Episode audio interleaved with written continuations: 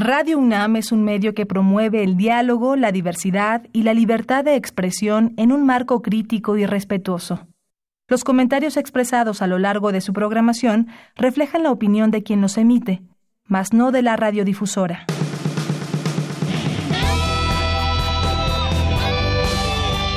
Prisma RU.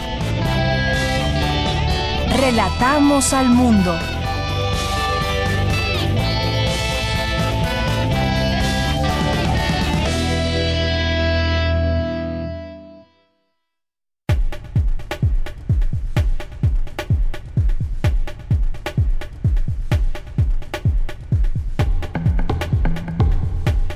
Tal? Muy buenas tardes. Sean todos ustedes bienvenidos a esta emisión más, un programa más de Prisma RU aquí en el 96.1 de FM de Radio UNAM. Mi nombre es Deyanira Morán y a nombre de todo el equipo los invitamos a que nos acompañen de aquí a las 3 de la tarde porque tendremos como todos los días mucha información de nuestra universidad, de México y del mundo. Así que acompáñenos, nos pueden llamar al 5536 4369, nos pueden escribir un tweet a través de arroba Prisma RU o en Prisma RU a través de nuestra página de Facebook. Bien, pues el día de hoy vamos a platicar sobre la UAM y esta huelga que han tenido ya durante muchos días y bueno, la única instancia facultada legalmente para levantar la huelga en la Universidad Autónoma Metropolitana es su sindicato de trabajadores y sus diferentes instancias. Ya escuchábamos aquí en algún momento la semana pasada una entrevista que tuvimos con un académico investigador de esta institución educativa, Javier Esteinó, que nos platicaba acerca de esta marcha que llevaron a cabo hace unos días y también de una encuesta que hubo donde eh, se refleja la intención de muchos eh, estudiantes, se habla de la mayoría de estudiantes que quieren regresar a clases, pero escuchemos también, vamos a escuchar también esta, eh, esta otra cara de la moneda en torno al conflicto de la UAM. Vamos a platicar también sobre pues un tema que afecta a México y vamos a hablar también el caso específico de la Ciudad de México, algunas colonias, no sé si algunas o todas o cuántas sean,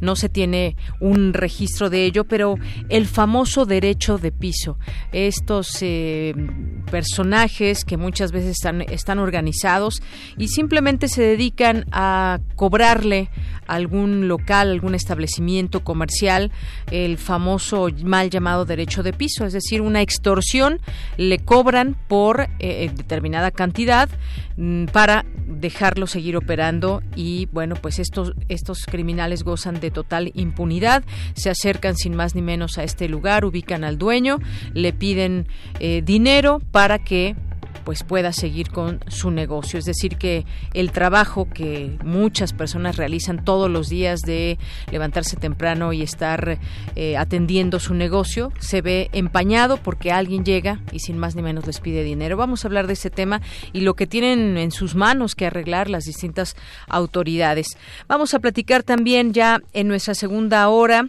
eh, con la doctora Yolanda Cervantes, que es médico cirujano, tiene experiencia en más, más de 20 años en el área de vacunas e investigación clínica y epidemiológica de enfermedades infecciosas. Regresó el sarampión y hemos aquí hablado eh, un poco solamente sobre este tema y la importancia que hay de la vacuna, cómo se pensaba erradicado y bueno, ahora hay eh, distintos casos, muchos casos que van sumándose en distintos países. Vamos a platicar de ese tema con ella, además de que ya los adultos jóvenes y también niños deben continuar con eh, esta vacuna, pero también los adultos quizás tuvimos ya esta vacuna, debemos volvernos a vacunar, pero todas las preguntas que tengan se valen, más adelante estará la doctora Yolanda Cervantes aquí en este espacio. Tendremos información, como les decía, universitaria, cultura, eh, tendremos información nacional e internacional. Hoy es día de Gaceta UNAM, vamos a platicar de lo que trae hoy en sus páginas la Gaceta, la cartografía RU con Otto Cázares y la sala Julián Carrillo, las actividades que nos trae aquí los lunes Montserrat Muñoz. Así que, pues quédese con nosotros, no se pierda el programa, participe, llámenos y desde aquí relatamos al mundo.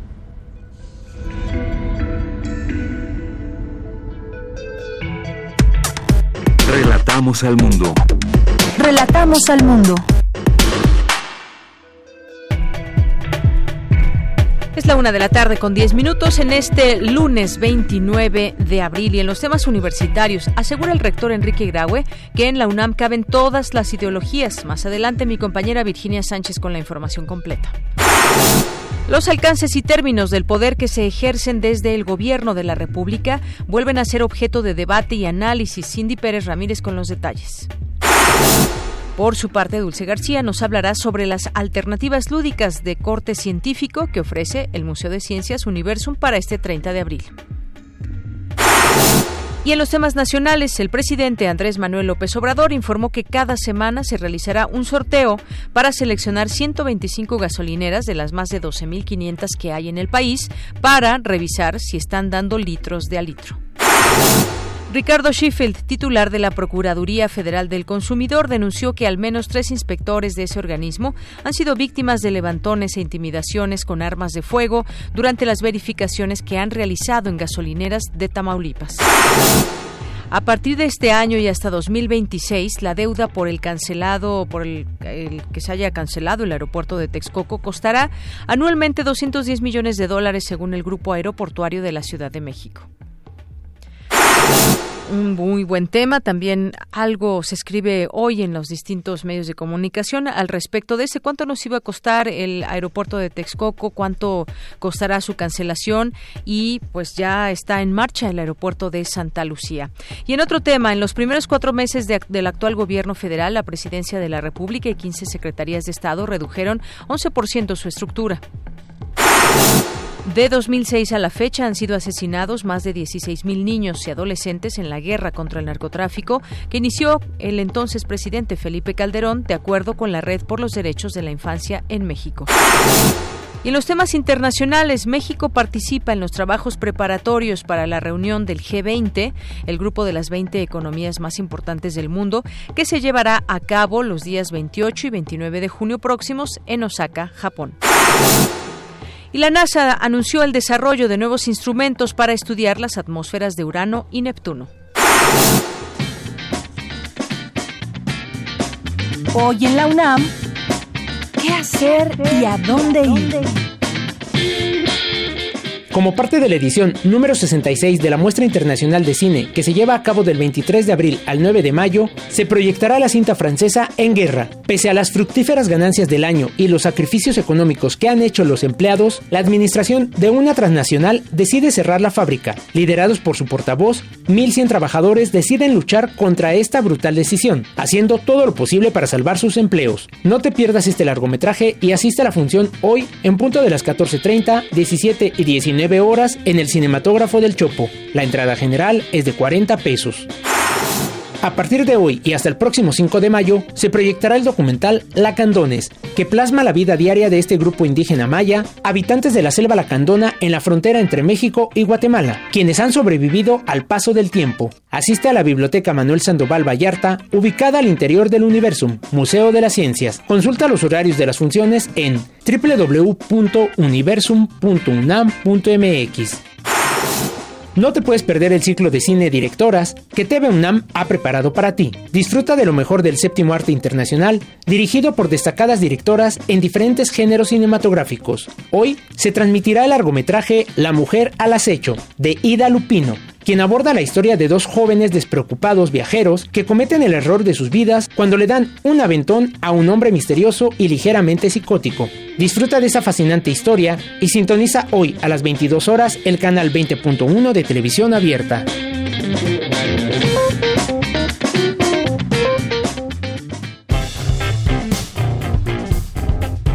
Campus RU Hoy en nuestro campus universitario asegura el rector Enrique Graue que en la UNAM caben todas las ideologías. Además, por otra parte, la UNAM apoyará sistemas de educación abierta y a distancia de la Universidad Autónoma Benito Juárez de Oaxaca. Mi compañera Virginia Sánchez nos tiene esta información. Vicky, muy buenas tardes. Adelante.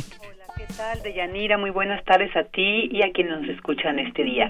El Centro de Exposiciones y Congresos de la UNAM fue sede de la inauguración del vigésimo séptimo concurso universitario Feria de las Ciencias, la Tecnología y la Innovación, el cual representa una oportunidad para que se conozca la riqueza que ofrece la institución y para que los jóvenes del bachillerato se acerquen y se dejen cautivar por los misterios y encantos de la ciencia.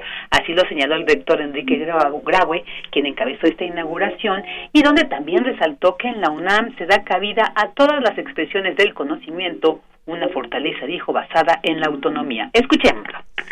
Aquí cabe todo. Aquí caben las distintas ideologías, todas las preferencias. Aquí cabe también cómo nos organizamos y definimos en nuestra vida democrática y cómo acordamos nuestro destino en forma común con fundamento en la autonomía. Ella nos da esta gran fortaleza. Pero es también la universidad que estudia los cielos, los subsuelos, los mares, los bosques. Aquí se cultiva todo tipo de expresión del conocimiento. La nación nos ha encargado mucho del cuidado de estas riquezas que tenemos. El Sismológico Nacional depende de la Universidad Nacional Autónoma de México, el Observatorio Nacional, el caso de los cielos, la Red Mareográfica Nacional. Tenemos una serie de servicios que damos a la nación. En la inauguración también la directora general de la Escuela Nacional Preparatoria María Dolores Valle destacó lo importante que es valorar los 90 años de autonomía de la UNAM, lo cual dijo ha permitido la contribución a la generación y difusión del conocimiento y la formación de profesionales que muchas veces empieza desde el bachillerato. Asimismo, señaló la importancia del concurso como un espacio donde los jóvenes encuentran la forma de iniciar su carrera científica y poner sus conocimientos al servicio de la sociedad y el mundo. En tanto, la coordinadora del Consejo Académico del Bachillerato, Frida Zacaula, resaltó el que esta feria académica pues permite compartir la riqueza del nivel medio superior en la UNAM, conformado por más de 175 mil estudiantes, y dijo la armonía que existe de sus tres funciones sustantivas como es la docencia, investigación y la difusión de la cultura. Y bueno, pues en otros temas también como lo mencionaste hace un momento, eh, pues el rector Enrique Graue firmó un convenio de colaboración con el rector de la Universidad Autónoma Benito Juárez de Oaxaca, Eduardo Bautista Martínez, con el cual la UNAM brindará asesorías para implementar los procesos de inscripción de alumnos de nuevo ingreso a través del Internet y se establecerá la unidad de evaluación académica. Con esto, pues estará colaborando en el fortalecimiento de los sistemas de educación abierta y a distancia de la institución oaxaqueña. En la reunión para la firma de dicho convenio realizada en la Torre de Rectoría, Bautista Moreno resaltó que la UAPJO en conjunto con la UNAM, imparte siete licenciaturas en línea y a partir de este convenio se abrirán nuevos centros de educación a distancia en el istmo de Tehuantepec y así dijo se podrá ampliar la cobertura en educación superior, sobre todo en las zonas rurales de Oaxaca. Asimismo, destacó la colaboración que tiene la Universidad Oaxaqueña con el Programa Universitario de Estudios de la Diversidad Cultural y la Interculturalidad de la UNAM. Por su parte, el secretario de Desarrollo Institucional de la UNAM, Alberto Ken Oyama, detalló que como parte de este convenio, la UNAM también brindará asesorías para el desarrollo de la educación continua. También dijo habrá intercambio bibliográfico y audiovisual y un acceso al banco de datos e información relacionada con proyectos conjuntos. Asimismo, se analizará la impartición, la impartición conjunta de la licenciatura en Historia del Arte. Pues este es el reporte de lo que ha acontecido, eh, bueno, de las muchas actividades y convenios que ha eh, acontecido en nuestra casa de estudios. Muy bien, pues muchísimas gracias Vicky por la información. Gracias a ti, buena tarde. Muy buenas tardes. Luego de ahí nos vamos con mi compañera Cindy Pérez Ramírez. Los alcances y términos del poder que se ejercen desde el gobierno de la República vuelven a ser objeto de debate y análisis. Adelante, Cindy. Deyanira, muy buenas tardes, me da mucho gusto saludarte. Durante el Seminario Internacional sobre Equilibrios, Continuidades y Autonomía, Retos de la Práctica Democrática, realizado en el Instituto de Investigaciones Jurídicas de la UNAM, Luis Raúl González Pérez, presidente de la Comisión Nacional de los Derechos Humanos, señaló que atendiendo a las metas planteadas por el actual Poder Ejecutivo, era previsible que se promovieran diversas reformas constitucionales. Sin embargo, el sentido de varios de estos cambios parecieran contravenir premisas y principios que se habían asumido como esenciales para nuestra democracia y sistema jurídico. Asimismo, el Ombudsman Nacional dijo que en México cada sexenio implica un nuevo inicio, donde la continuidad administrativa y burocrática es la excepción y no la regla. Si consideramos que las instituciones marcan pautas e imponen límites a la actuación de personas y autoridades, generando certidumbre en la sociedad y dando cauce a la conciliación de intereses individuales y colectivos, es claro que en la medida en que las mismas se debilitan, se abre la puerta para que la actuación del Estado Sea más discrecional y la vigencia de las normas se diluya. Frente al predominio del Poder Ejecutivo, que como ya he referido, reiteradamente evidenció y criticó Jorge Carpizo, consideraba que las instituciones constituían un medio de control para evitar que existiera la posibilidad de arbitrariedades y que, si éstas se daban, el derecho violado fuera susceptible de ser resarcido. Las instituciones son garantía de que los derechos sean vigentes y se respeten. El que una institución sea un contrapeso efectivo ante el poder implica ejercer sus atribuciones, ante casos o situaciones que así lo ameriten, al margen de intereses o influencias de cualquier índole, buscando el respeto de la ley y la vigencia de los derechos. Bajo ningún concepto se debe buscar denostar instituciones o autoridades. Los contrapesos deben fortalecer la institucionalidad democrática y republicana, no debilitarla. En contrapartida, eliminar los contrapesos al poder abre la puerta a la discrecionalidad y en razón de ello a los abusos y a la arbitrariedad. Por su parte, Lorenzo Córdoba, presidente del Instituto Nacional Electoral, dijo que las elecciones ya no son parte de nuestros problemas y que lo que ocurrió el primero de julio del año pasado es la mejor prueba de los avances democráticos. Y es que es la primera vez que contamos con una mayoría blindada predefinida en las cámaras del Congreso en relación con el partido gobernante. No obstante, recalcó que el peor riesgo que enfrentan los sistemas democráticos es la omnipotencia de la mayoría. Vamos a escucharlo. Una omnipotencia que en clave del mismo Tocqueville es tan autocrática y tiránica como los peores despotismos. Es un contexto particular. Nunca antes las instituciones habían estado sometidas, al menos discursivamente y por la vía de los hechos también, a un asedio como el que hoy estamos viviendo. Y no es el asedio lo que sea malo en sí, es la lógica que está detrás de ese asedio, de ese discurso político. No es casual, y hago notar un punto, esta es la primera vez que un acto o un conjunto de actos del poder, del poder legislativo y del poder ejecutivo, han concitado la presentación de controversias constitucionales de prácticamente todos los organismos constitucionales autónomos. Y el argumento de todas esas controversias constitucionales al final es el mismo. El argumento que subyace es de la, la vulneración de las autonomías. Esta es la primera vez en la historia de la institucionalidad electoral, 2019, en la que el órgano electoral federal, ahora nacional, tiene que solicitar una ampliación presupuestal porque la, la, suficiencia generada en el presupuesto por la Cámara de Diputados es insuficiente para llegar a final del año. No quiero ver una intencionalidad política, sino simple y sencillamente, como le he dicho públicamente, una irresponsabilidad. De Yanira, este es el reporte de este seminario Equilibrios, Continuidades y Autonomías, Retos de la Práctica Democrática. Muy buenas tardes. Gracias, Cindy. Muy buenas tardes. Continuamos. Porque tu opinión es importante, síguenos en nuestras redes sociales, en Facebook como Prisma RU y en Twitter como arroba PrismaRU. Relatamos al mundo. Relatamos al mundo. Bien, continuamos, continuamos y pues aquí hemos dado espacio para hablar de lo que sucede en la Universidad Autónoma Metropolitana, 85 días eh, de huelga y las negociaciones eh, parece ser que siguen entrampadas. Dábamos cuenta hace unos días de una marcha que hubo de académicos y de estudiantes que participaron, que además dicen eh, hubo una encuesta que ya salieron los resultados y que quieren que la escuela se abra y que ya cese la huelga. Yo creo que es una petición que todos quisieran, pero ¿cómo llegar a ella? Vamos a hablar ahora con el doctor Salvador Ferrer Ramírez. Él es profesor investigador de la Universidad Autónoma Metropolitana de Xochimilco. Doctor, bienvenido a este espacio. Muy buenas tardes. ¿Qué tal? Muy buenas tardes.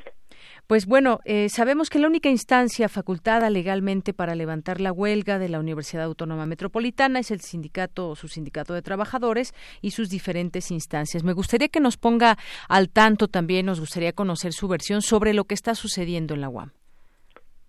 Bueno, mire, pues es este, ya una historia de cerca de tres meses de huelga donde este, básicamente hay dos demandas por parte del sindicato, que es un aumento salarial del 20% que inicialmente se había propuesto y otro pliego que tiene que ver con las violaciones al contrato colectivo. La autoridad pues nos ha ofrecido desde el principio, incluso en, en prehuelga, solamente un aumento del 3.35% respecto al salario y 23% de retabulación solamente para administrativos y para este, profesores de medio tiempo y de tiempo parcial. Y se han desarrollado cerca de 20 negociaciones, 20 reuniones con las autoridades y prácticamente no se ha avanzado sustancialmente en las demandas principales, que es lo del salario y lo de las violaciones a su contrato colectivo. Nosotros como sindicato hemos estado haciendo otras ofertas para poder encontrar una salida al conflicto, eh, basándonos mucho en experiencias de estos últimos meses, semanas, de otros sindicatos que finalmente han obtenido otras uh, soluciones para poder tener una, uh, una respuesta a sus demandas, como han sido, por ejemplo, un bono de 12 mil pesos en la Universidad de Chapingo, este, el pago de 100% de salarios caídos, este, el, un, bono que se acaba de otorgar ahorita a los administrativos de Chapingo, que es un bono de 12 mil pesos más 6 mil pesos de otro bono, 100% de salarios caídos, en fin, entonces hemos estado ofreciendo lo de los bonos, lo de aumento a la despensa para encontrar una salida y una forma de recuperar el salario a través de otras vías. Y simplemente a todas las propuestas que hemos hecho se han negado completamente las autoridades, se han dicho que no.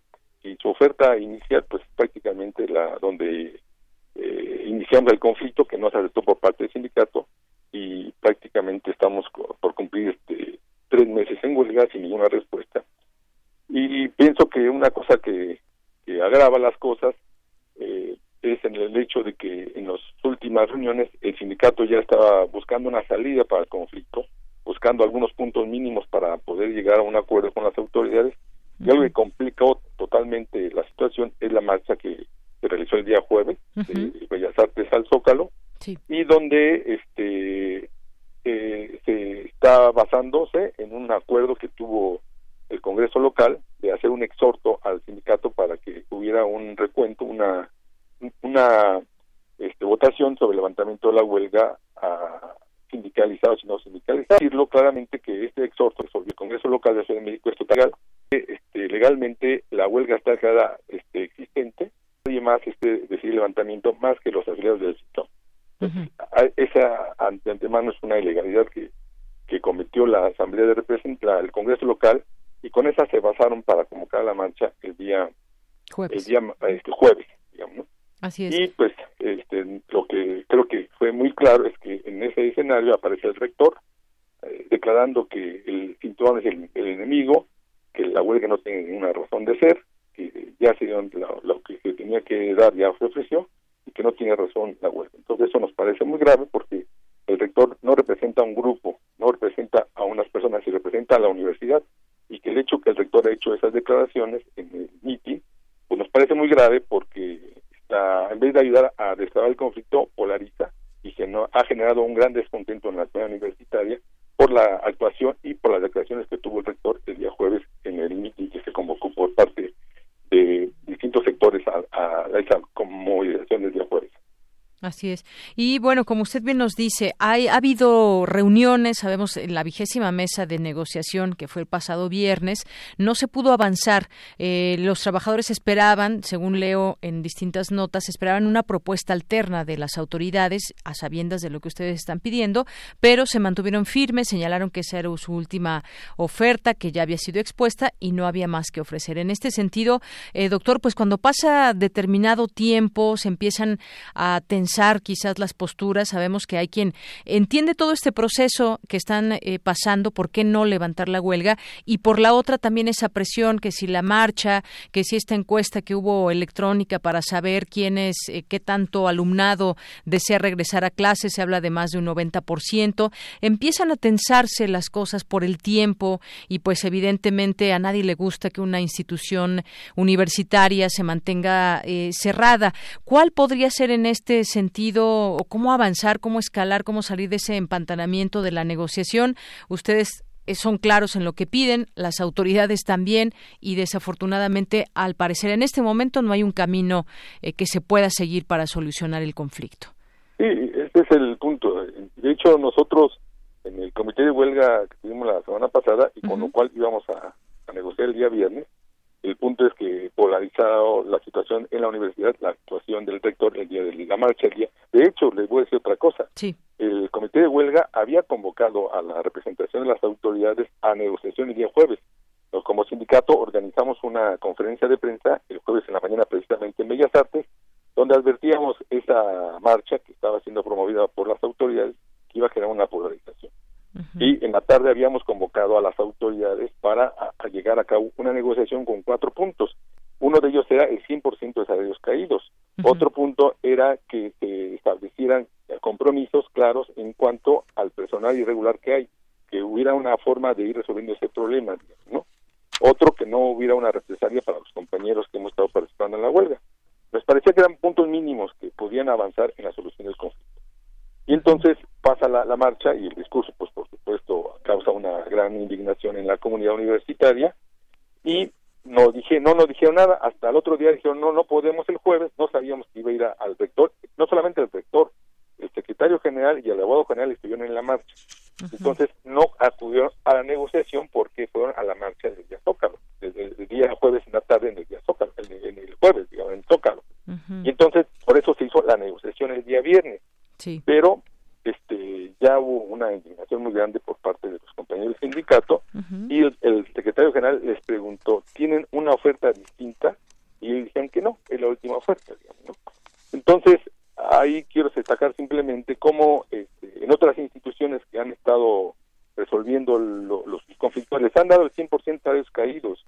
Este, les han dado un bono les han dado ayuda a la despensa como una forma de poder encontrar un acuerdo que nos permita el conflicto.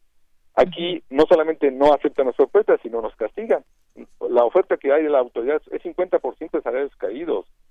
Nos parece que eso es un castigo hacia el sindicato, cuando en otras instituciones les han dado el 100% de salarios caídos, porque por lo demás, pues ese ni siquiera es un, un presupuesto adicional, es un presupuesto que ya está asignado a la universidad a, directamente a salarios.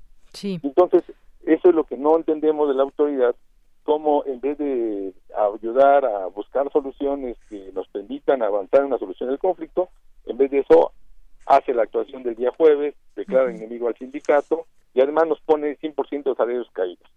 Entonces hay una, es un poco una percepción que tenemos en el sindicato, que hay una intención de castigar al sindicato este, en estas condiciones, cuando, y la prueba más clara es que en otras instituciones prácticamente ya levantaron con acuerdos razonables que han beneficiado a los trabajadores. Bien, doctor. sí. Hoy estamos en seccionales, al rato en comité de huelga, y hay el espíritu de, buscar este, soluciones, pero sí estamos solicitando un trato digno y que haya una voluntad política de la autoridad, porque eso es lo que no ha habido, y lo que estamos pidiendo, de buscar puntos de acercamiento para poder encontrar una salida al conflicto. ¿no? Muy bien. Y esa es como un poco la intención del sindicato de ya estar buscando algunas eh, ideas mínimas que pueden ayudarnos a resolver el conflicto, pero la autoridad tal parece que tiene la intención de seguir alargando la huelga porque no ofrece nada adicional a lo que ya he dicho desde hace cerca de dos o tres meses y el, nos parece que un mensaje muy grave es el solamente ofrecer el 50% de salarios Y doctor, y bueno, sin duda es importante conocer el tema desde dentro, conocer las distintas opiniones que se están generando desde, desde, desde ahí dentro, desde la UAM, con todos los participantes. Desde fuera, pues obviamente también vemos que hay una presión que crece, se empieza, empieza a preguntar cuál es el papel que debe tomar, por ejemplo, el gobierno federal. Aquí quién gana, quién pierde. Y le decía yo de esta, de esta encuesta que se hizo, una consulta más bien, una consulta electrónica y en papel para preguntar a la comunidad universitaria opinión respecto a la huelga de la institución. Sabemos que, bueno, pues miles de estudiantes que acuden, que no tienen nada que ver con este conflicto, lo que desean es que pues puedan ir a la escuela. Evidentemente, pues ellos también son eh, parte y se deben de involucrar para saber lo que está sucediendo en, en la UAM. Y en esta consulta que hubo interna, el 94.7% de estudiantes, profesores y trabajadores, dice, de la universidad votaron por levantar la huelga, que suma ya 88 días en paro. Eh, ¿Qué opinión le merece este tipo de ejercicios, pues para saber cómo, cómo va la opinión también de los estudiantes. Mire, le agradezco la pregunta porque eso ayuda a aclarar las cosas. Esa encuesta fue de manera electrónica y sin este, permitir al sindicato informar claramente cuáles son este, la razón de las demandas. La opinión que tenemos nosotros es que los salarios y lo del contrato colectivo son condiciones que nos van a ayudar a mejorar el servicio de la universidad. Este, estamos pensando que eso es para mejorar a la universidad que cumpla cabalmente sus funciones sustantivas de docencia, investigación y difusión de la cultura. Y entonces esta información pues prácticamente no se dio a la gente que votó. Pero ahí, digamos, somos profesores nosotros, somos investigadores y creo que hay un error este, de diseño de esta consulta. Este, uno, no se da toda la información para que la gente opine sobre causas, sobre desarrollo, sobre este, las justificaciones de la huelga. Uno. Y dos, no es representativo porque si tomamos la muestra, el dato que yo tengo es que cerca de 7.000 votos fueron los que desarrollaron y efectivamente el 94% está por levantamiento de la huelga. Sí. Y entonces ni siquiera es representativa, ¿no? Tan solo hay 50, 54.000 estudiantes y ya vemos cerca de 5.000 entre trabajadores y, administrativos, digamos, ¿no? Entonces es una comunidad de cerca de 70.000 miembros y entonces se hace valer una, una consulta que en primer lugar no se da toda la información y en segundo lugar no es representativa de toda la comunidad, o sea, incluso tan solo por el tamaño de la muestra, digamos, ¿no? Sí. Entonces se hace creer de que esa es la comunidad, no, no, no, en todo caso es un pequeño sector de la comunidad que sin tener toda la información de manera clara y transparente toma una decisión. Evidentemente, por supuesto que creo que la están utilizando, pues aprovechando el, el cansancio que hay, y la necesidad de que ya termine la huelga, ¿no? Pero pienso que en términos estadísticos, en términos de estudios de encuesta, esa encuesta no tiene eh, un sustento que le permita hacer realmente una representación o una expresión de la comunidad universitaria. Claro. Bien, doctor, pues vamos a, seguir atentos a esto. Eh, yo decía, es importante conocer lo que está sucediendo desde dentro, por eso le llamamos a usted. En su momento hablamos con otras personas que están a favor de que se levante la huelga y bueno, es importante conocerlo también nosotros desde fuera. Hay un interés evidentemente también general porque esto se pueda eh, solucionar y que de la mejor forma puedan llegar a un acuerdo las autoridades y el sindicato. Así que nos mantenemos atentos. Por lo pronto, muchas gracias, doctor, por estar ¿Me con nosotros. un comentario rápido, último? Sí, adelante. Sí, rápido. O sea, me parece que el sindicato está buscando una salida para poder regresar a clases, pero creo que hago un llamado a toda la comunidad que se presente y en particular a las autoridades que cambien de actitud, que tengan la disposición para llegar a un acuerdo y que la universidad regrese a clase lo más pronto posible. Muy bien. Pues muchas gracias, doctor. A usted. Hasta luego, muy buenas tardes. Fue el doctor Salvador Ferrer Ramírez, profesor investigador de, de, la UAM Xochimilco, con este tema de la huelga que aún prevalece en esta institución educativa. Continuamos. Queremos escuchar tu voz. Nuestro teléfono en cabina es 55 36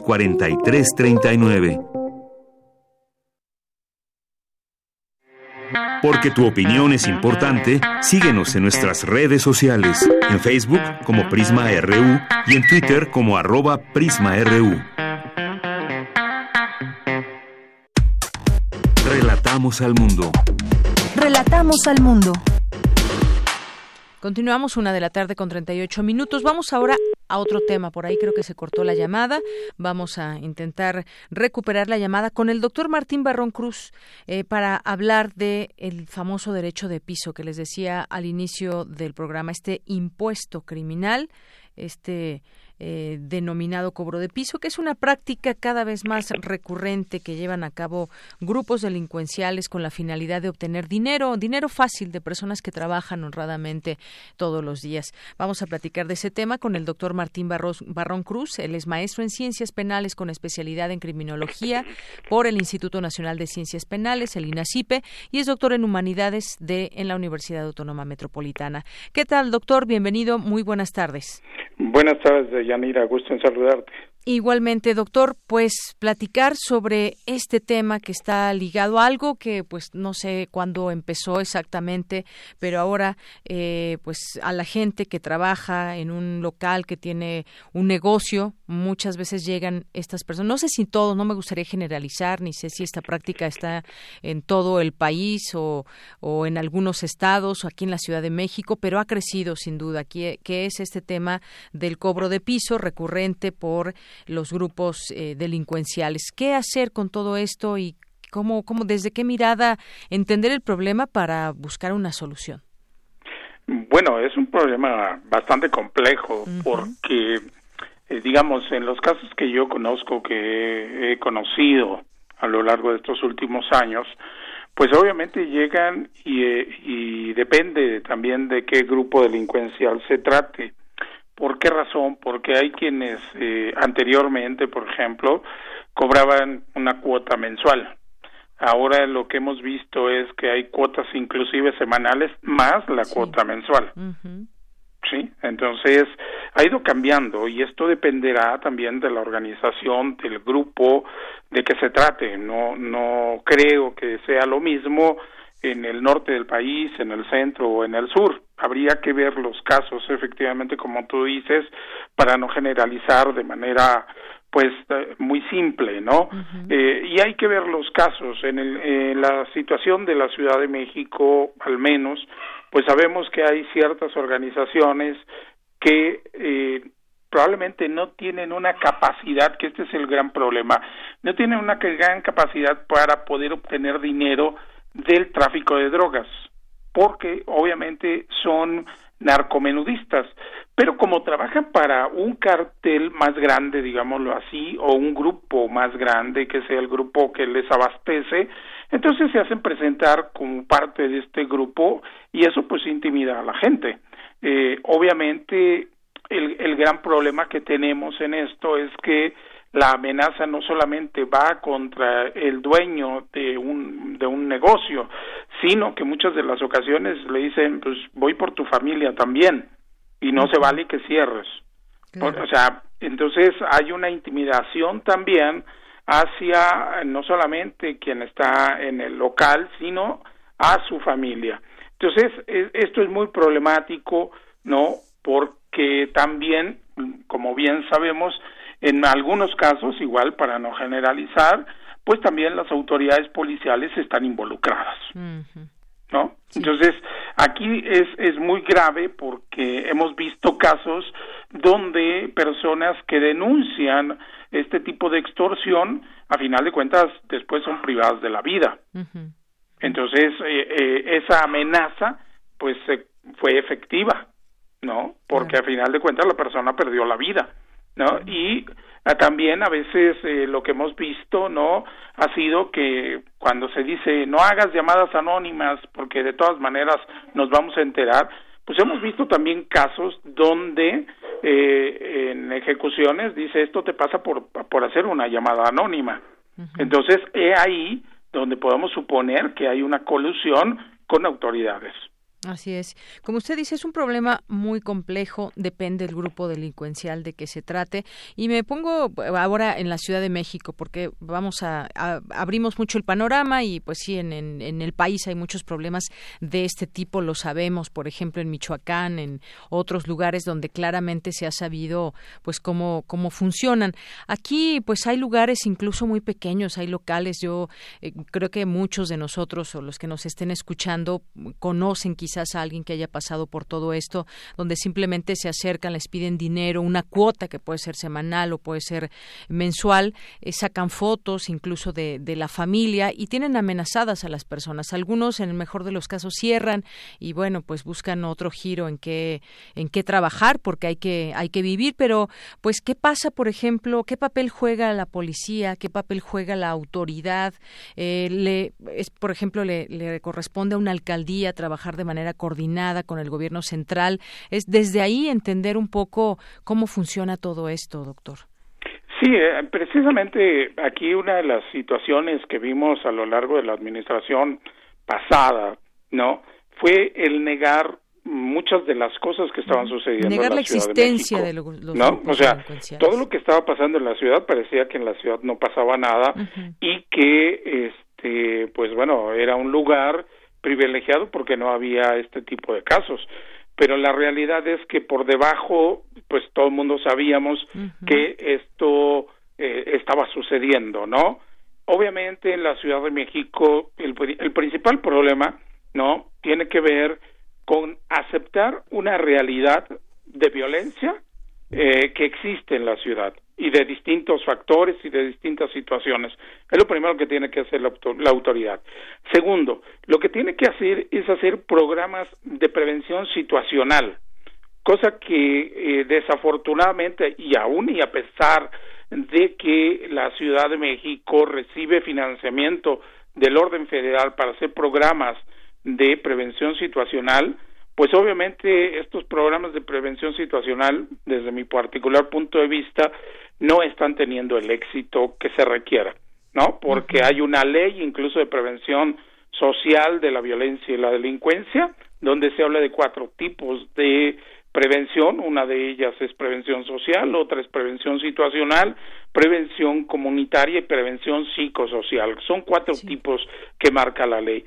Y lo que hemos visto a lo largo del tiempo, de, de más o menos desde el 2008, no, es que estos programas de prevención situacional se han enfocado fundamentalmente a la, a la remodelación de espacios urbanos, es decir, iluminación, eh, mejor aparentemente distribución de la ciudad, ¿no? Eh, los espacios que bien conocemos desde el Zócalo hacia, por ejemplo, eh, la, la, Alameda Central, que se remodeló en los últimos años, ¿no? Y en otras alcaldías lo que ha sucedido ha sido exactamente lo mismo. Sin embargo, no se ha atacado los problemas de raíz. Mm, o sea, la prevención situacional es importante, pero no es la única hay que hacer estudios criminológicos de las organizaciones delictivas que están operando en la Ciudad de México, ¿no? Fundamentalmente lo que hemos eh, conocido en los últimos días ha sido la famosa Unión de Tepito, que es la que está detrás de muchas de estas actividades eh, de extorsión a comerciantes en la Ciudad de México, ¿no? Pero quizá no es la única, habríamos que ir alcaldía por alcaldía y vamos a encontrar en, en otras alcaldías eh, fuera de, del centro, fuera de la delegación vamos a encontrar en otras quizá los mismos problemas con otras organizaciones.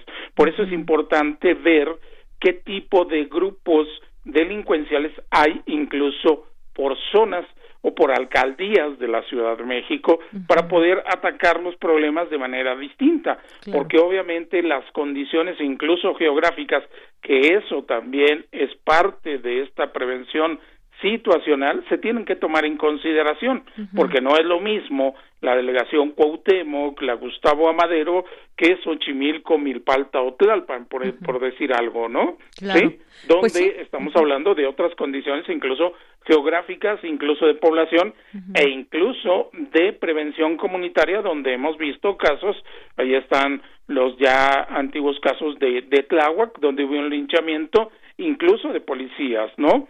Entonces, eh, eso es una prevención comunitaria llevada al extremo. Así es, y bueno, como usted dice, los problemas de raíz, porque eh, incluso hay, hay los vecinos comienzan a organizarse, cada vez vemos en distintas colonias como eh, el vecino vigilante o le ponen cualquier otro nombre, porque ya se están teniendo que organizar los vecinos e incluso, por ejemplo, si alguien tiene un negocio, pues le paga directamente al policía que trae una patrulla para que esté constantemente vigilando. Así funciona en muchos lugares y no es un secreto o no debería ser un secreto para los alcaldes ahora de las distintas delegaciones. Pueden quizás hacer un censo, preguntar si van negocio por negocio se encontrarían muchas cosas, pero no sé de qué manera trabajen ahora los alcaldes eh, eh, que también acaban de entrar y que pues bueno tienen tres años para estar en ese cargo y que quisiéramos que reduzcan en sus alcaldías los niveles de inseguridad, pero pues muchas veces hemos visto que se echan la bolita y acusan al gobierno central, que por supuesto tiene una gran responsabilidad, pero si no se trabaja en conjunto, difícilmente se va a acabar este problema, doctor. Es que aquí, aquí hay un problema. Eh, y que es importante. Eh, los programas que a veces se llevan en las administraciones no quiere decir que sean del todo mal ejecutados, planificados y demás, pero llega y esto ocurre a niveles ahora sí que de todo el país y a nivel federal resulta que un programa, ¿no? Que puede haber funcionado en una administración, y pongo el caso de la administración, eh, eh, digamos, interina de la Ciudad de México en el, en el año pasado, ¿no? Llegó el jefe de, policía y dijo que el programa Cuadrantes no servía de, de en, en, la misma conferencia de prensa donde tomó posesión dijo que no servía y que a partir de ese momento iban a ponerse helicópteros para inhibir la delincuencia en la Ciudad de México. La, la gran pregunta que yo siempre hago es ¿dónde está el estudio que demuestra que el programa de, de cuadrantes no sirvió y cómo cómo vamos a poner en práctica no el, eh, el, la ejecución de los helicópteros y cuál es el resultado. Porque así se toman las decisiones. Claro. Desafortunadamente pasa lo mismo en las alcaldías. Ahorita los alcaldes dicen, bueno, pues es que eh, los que estuvieron antes me dejaron esto. No, espérame, desde que tú tomas posesión, tú eres el responsable. Y luego los que llegan dicen, bueno, yo tengo mi programa y todo lo que hicieron los anteriores no sirve. Sí. No, espérame, entonces estamos gastando dinero sin hacer una evaluación real de los programas y de qué fue lo, lo poco o mucho positivo, ¿no? Que puede haber en un programa que es rescatable para seguirlo implementando. Porque pareciera que cada tres años o cada seis años partimos de cero. Y ese es el gran problema que tenemos.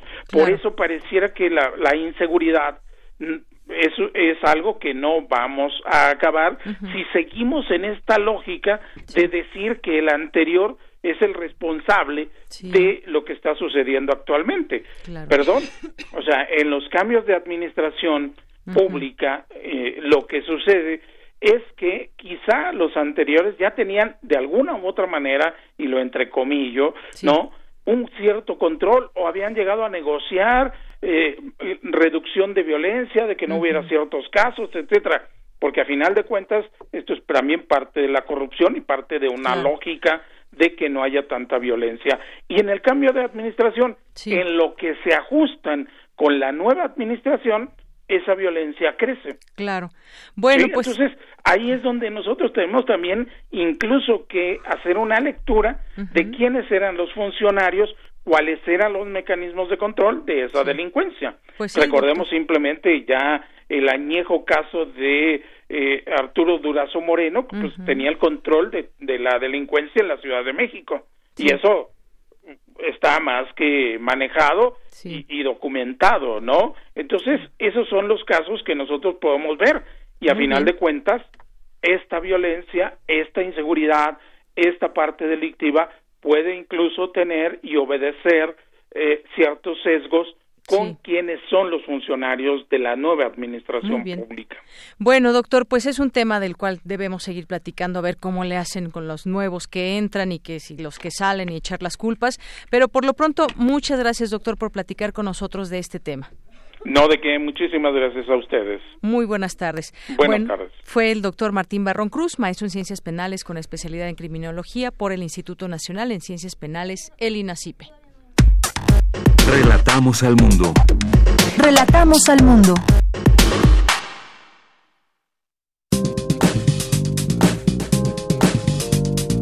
Cultura RU.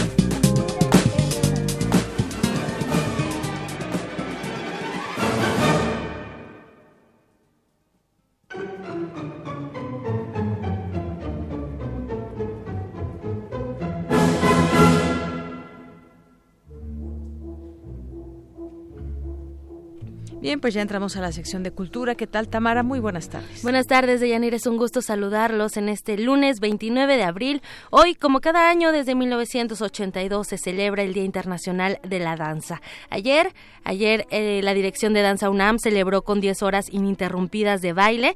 En el Centro Cultural Universitario se presentaron 2.000 bailarines pertenecientes a 200 grupos, tanto nacionales como internacionales. Nosotros, a través de Radio UNAM, estuvimos compartiendo parte de lo que sucedía en el evento desde el lobby de la sala Miguel Covarrubias.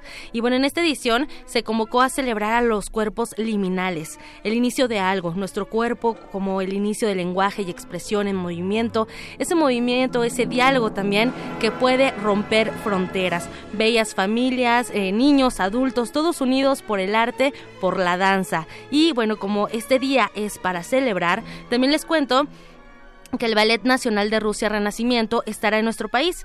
Esta compañía independiente de ballet clásico fue fundada en 1989 y estará presentando dos clásicos. Conversamos con Iván Coronel, vocero de la compañía H, quien es la responsable de traer a México al Ballet Nacional de Rusia Renacimiento y esto nos dijo. Esta compañía se llama Ballet Nacional de Rusia Renacimiento y se enfocan en interpretar los clásicos desde el Cascanueces, La Bella Durmiente y en esta ocasión estarán presentando El Lago de los Cisnes y Romeo y Julieta. La dirección a cargo de Tatiana Valleva, que es una bailarina muy reconocida en Rusia y se van a presentar los clásicos tal cual fueron concebidos, sin ninguna adaptación, sin ningún corte, van a ser tal cual fueron pensados. Los invitamos a todos, el ballet se presentará el sábado 11 de mayo en el Centro Cultural Teatro 1. A la una de la tarde será la presentación de Lago de los Cisnes y a las 7 de la noche la presentación de Romeo y Julieta. Entonces creo que ambas pueden ser una muy buena opción. Sabemos que en México hay muchísimo interés por el ballet y es una gran oportunidad de ver una de las principales compañías de Rusia. Se dice que el libreto del Lago de los Cisnes fue escrito por Vladimir Petrovich y también Vasily Gelser, basándose en el cuento alemán, alemán El velo robado. Por su parte, Romeo y Julieta pues está basada en la obra de Shakespeare con la música de Sergei Prokofiev y fue estrenada en República Checa en 1938. Tenemos cinco pases dobles para la presentación de El Lago de los Cisnes para el sábado 11 de mayo a la una de la tarde. Tienen que hablar al 55 36 43 39 para anotarlos en nuestra lista y posteriormente venir por sus boletos a la subdirección de información de aquí de Radio UNAM. Recuerde, estamos en Adolfo Prieto número 133.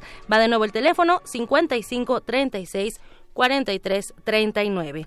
Y en otra información, el próximo miércoles se estrena la puesta en escena Tom Paine, basado en nada. Esta obra, finalista del premio Pulitzer en la categoría de drama en 2005, fue estrenada en el Festival de Edimburgo y para contarnos más detalles del estreno aquí en México, nos acompaña en la línea Luis Arrieta, él es actor y también protagonista de Tom Paine. Luis Arrieta, bienvenido a este espacio, ¿cómo estás? Hola Tamara, eh, Buen día y muchas gracias por darme un espacio para platicar con tu audiencia. No, al contrario, gracias a ti, Luis. Oye, faltan ya dos días para el estreno de esta obra, pero platícanos un poco de qué va, de qué va la trama.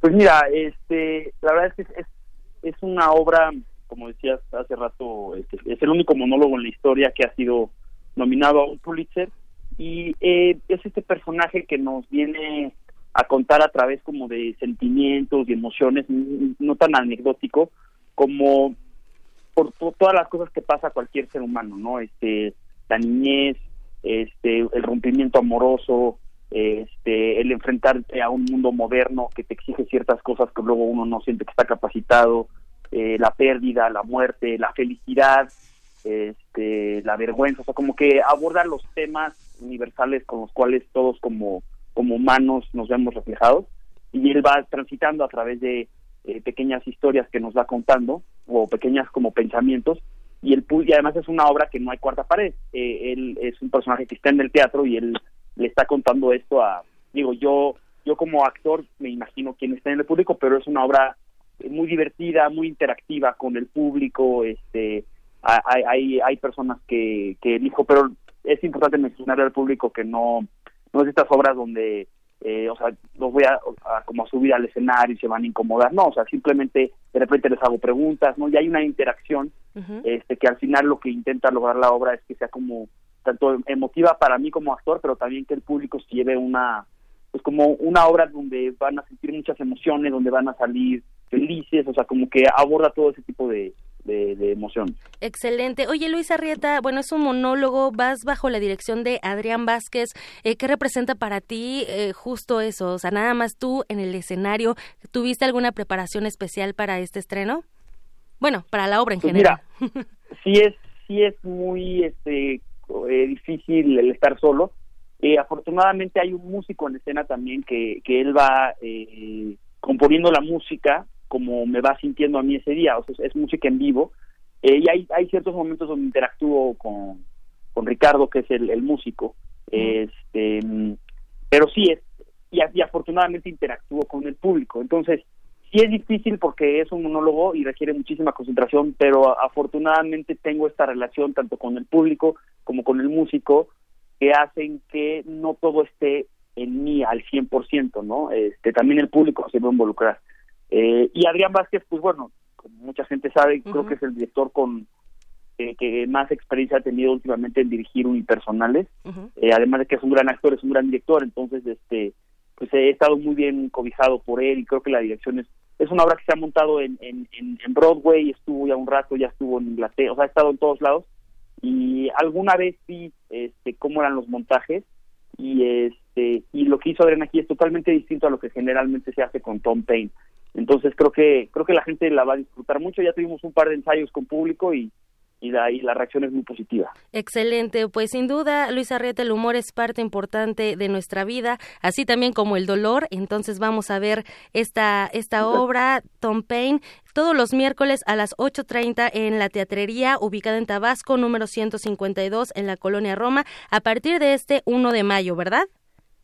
Exacto, y, y algo que digo, yo sé que luego, como están las cosas, de pronto el teatro puede ser algo caro, entonces, bueno, eh, mencionarle a tu audiencia que los boletos están en 300 pesos, que entiendo que para alguien puede ser un, precio alto, pero también lo que estamos haciendo es que a, a personas que lleguen directo a taquilla el día de función, dos horas antes, vamos a vender alrededor entre 10 y 15 boletos a solo 50 pesos. Excelente. también está esa, para que pues también sea accesible para alguien que a lo mejor 300 es, es un precio muy alto. Excelente, sí, que, que el teatro llegue a muchas personas y que esas butacas se lleguen, se, se llenen y se sigan llenando. Luis Arrieta, muchísimas gracias por tomar la llamada y por platicarnos acerca de este monólogo Tom Paine. Deseamos que tengas mucho éxito, mucha mierda.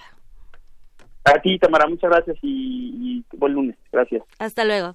Deyanira, nos despedimos. Llamen, llamen para que se vayan también al ballet y los escuchamos el día de mañana. Que tengan una excelente tarde. Muchas gracias, Tamara. Y vamos a un corte. Vamos a continuar con el corte y luego regresamos a la segunda hora de Prisma RU. Prisma RU. Relatamos al mundo.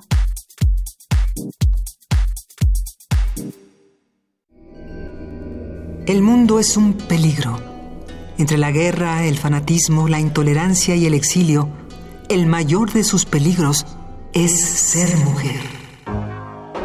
Lunes de Teatro de Radio UNAM te invita a conocer la historia de supervivencia de tres mujeres en Medio Oriente en la puesta en escena Rosas Transfiguradas. Dirección y coreografía de Héctor Liceaga. Todos los lunes de abril a las 20 horas en la sala Julián Carrillo de Radio UNAM. Adolfo Prieto, 133, Colonia del Valle, cerca del Metrobús Amores. Entrada libre. Sobrevivir muchas veces significa perderlo todo. Radio UNAM, experiencia sonora.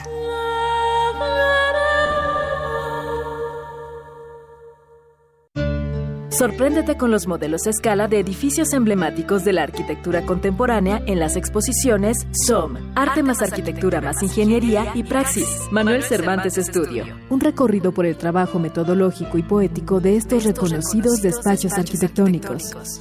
Visítalas en Justo Sierra 16, Centro Histórico. Invitan el antiguo Colegio de San Ildefonso y Mextrópoli.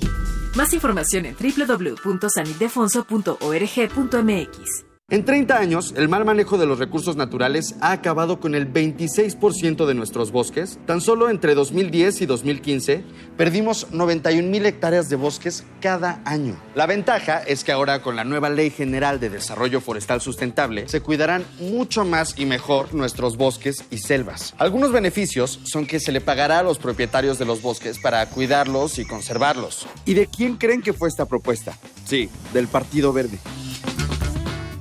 Nueve de cada diez incendios forestales son provocados por actividades humanas. Si enciendes una fogata en el bosque o en la selva, hazlo en un espacio alejado de árboles, troncos, pasto y hojarasca. Antes de irte, asegúrate de apagarla completamente. Si ves un incendio forestal, repórtalo al 911 o al 01800 4623 6346. Prevenirlo es más fácil que combatirlo. Sistema Nacional de Protección Civil, Secretaría de Seguridad y Protección Ciudadana.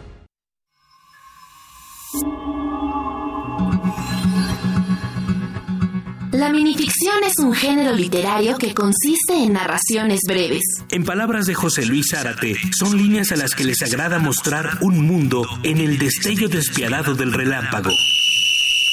Concurso de minificción sobre la radio. Abierto a todas las personas que residan en la República Mexicana. Participa con textos originales, inéditos y de máximo 200 palabras. El tema es libre, pero la radio debe tener un papel relevante en la historia. Habrá premios de 3 mil, 5 mil y 10 mil pesos. Además, las minificciones ganadoras y con mención honorífica serán producidas y transmitidas con los créditos correspondientes en nuestra serie El peso exacto de un colibrí. Consulta las bases en www.radio.unam.mx.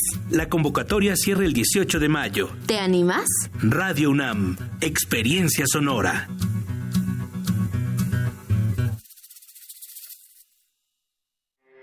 Porque tu opinión es importante, síguenos en nuestras redes sociales, en Facebook como Prisma RU y en Twitter como arroba PrismaRU.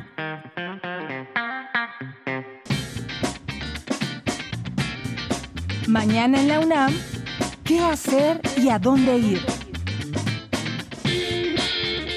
A principios de los años 80, en la ciudad de Leningrado, el joven y enigmático Víctor Tsoi conoce a Mike y a su esposa Natasha, quienes rodeados por una nueva generación de músicos, juntos cambiarán el curso del rock en la Unión Soviética. Esta es la premisa de la cinta Leto, que bajo una estética que remite al videoclip e inspirado en figuras reales del underground soviético, liga el delicado triángulo amoroso de los protagonistas con el ascenso de un puñado de jóvenes dentro de una libertaria escena musical que contrastaba con el duro régimen de su país. Las funciones serán mañana en punto de las 12, 14.30, 17 y 19 horas en el cinematógrafo del Chopo. La Escuela Nacional de Trabajo Social te invita a la presentación del libro La relevancia de la mirada y la palabra en las estrategias de la intervención en trabajo social, con la ponencia de las doctoras Berenice Pérez Ramírez y Erika Araiza Díaz, además de la participación del maestro Francisco Salvador Jiménez. La cita es mañana 30 de abril en punto de las 13 horas en el auditorio 8 de marzo de 1857 de la Escuela Nacional de Trabajo Social en Ciudad Universitaria. Como parte de las actividades por los 500 años de la muerte de uno de los artistas más fructíferos de Italia, TV UNAM transmitirá el documental Leonardo da Vinci, La restauración del siglo, donde se explora una de sus obras más polémicas, La Virgen, el Niño Jesús y Santa María. Sintoniza el próximo 2 de mayo en punto de las 19.30 horas la señal de TV UNAM por el canal 20.1 de televisión abierta. Para Prisma RU, Daniel Olivares. Bien, continuamos, ya estamos de regreso en esta segunda hora de Prisma RU. Gracias por su sintonía, gracias por seguir con nosotros, acompañándonos en esta emisión de este lunes 29 de abril. Y gracias a las personas que están ahí atentos, que nos llaman, que se quieren ganar algún boleto para el teatro y que están también ahí emitiendo su opinión. Y también a quienes nos escriben por redes sociales en arroba prisma RU como Art, que le mandamos muchos saludos, Mónica de Aguilar, César Soto, Bárbara Sanz, eh, nos escribe también por aquí el Zarco que nos dice que algo de lo vivido el día de ayer, donde para no variar esos Pumas nos llevaron del gozo al pozo, tanto que hasta la chicharra invocadora de Goyas quedó desactivada por, dice todo el segundo tiempo, como que ya todo el mundo se quiere bajar del barco e irse de vacaciones a otro equipo. No, los verdaderos, los verdaderos eh, Pumas siempre estarán ahí, pese a que no juegan de pronto muy bien o que no nos, o que nos hacen pasar muchos altibajos. Pero bueno, qué bueno que te fue muy bien pese a que ya no hubo Goyas en el segundo tiempo, quedaron 2-2 y bueno, pues este no es no es el mejor resultado. Gracias El Zarco por enviarnos estas fotografías del partido. Román Hernández García también eh, nos manda aquí saludos y bueno, pues entrevistábamos hace unos momentos al doctor Salvador Ferrer Ramírez, profesor e investigador de la UAM y nos dice que entonces ahora son víctimas de sus propias decisiones, dice Román Hernández García. BLK, saludos, escuchándolos como siempre. Muchas gracias BLK eh, muchísimos saludos y abrazos. Magdalena González, que también siempre está presente y nos manda saludos. Magda, muy buenas tardes, muchos saludos a ti y un abrazo. José Luis León nos dice cuáles son los escenarios posibles si el sindicato persiste en su posición. Pues sí, ya no, vemos entrampado todo esto. José Luis León es importante también, pues por eso quisimos hablar con alguien que desde dentro nos platique también su, su punto de vista, su opinión sobre lo que está sucediendo desde fuera. Pues sí, crece una, una presión también en torno al tema sobre todo de las clases y que se abra una institución educativa. Eh, muchas gracias también por aquí a Hugo Saldaña y claro, dice la rectoría de la UAM no puede dejar de tener culpa. Alejandro Cardil Sánchez, buenas tardes a todo el equipo, atento al noticiario.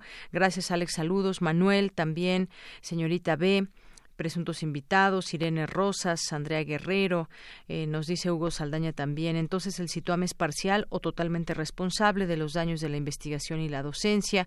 Gracias por tu comentario. Otto Cáceres, que en un momento estará por aquí con nosotros. Muchísimas gracias. Eh, que el día de hoy, si una noche dice de Walpurgis, un manuscrito de La Naranja Mecánica. Hoy la cartografía de Otto Cáceres, por supuesto, no se la pierdan.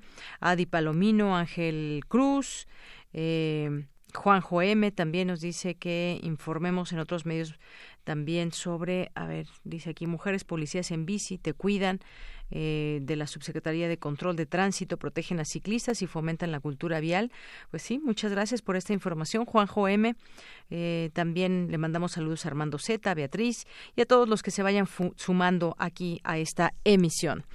Vamos ahora a continuar con la información. Es turno de mi compañera Dulce García. Ofrece el Museo de Ciencias Universum actividades lúdicas de corte científico para este 30 de abril, Día del Niño.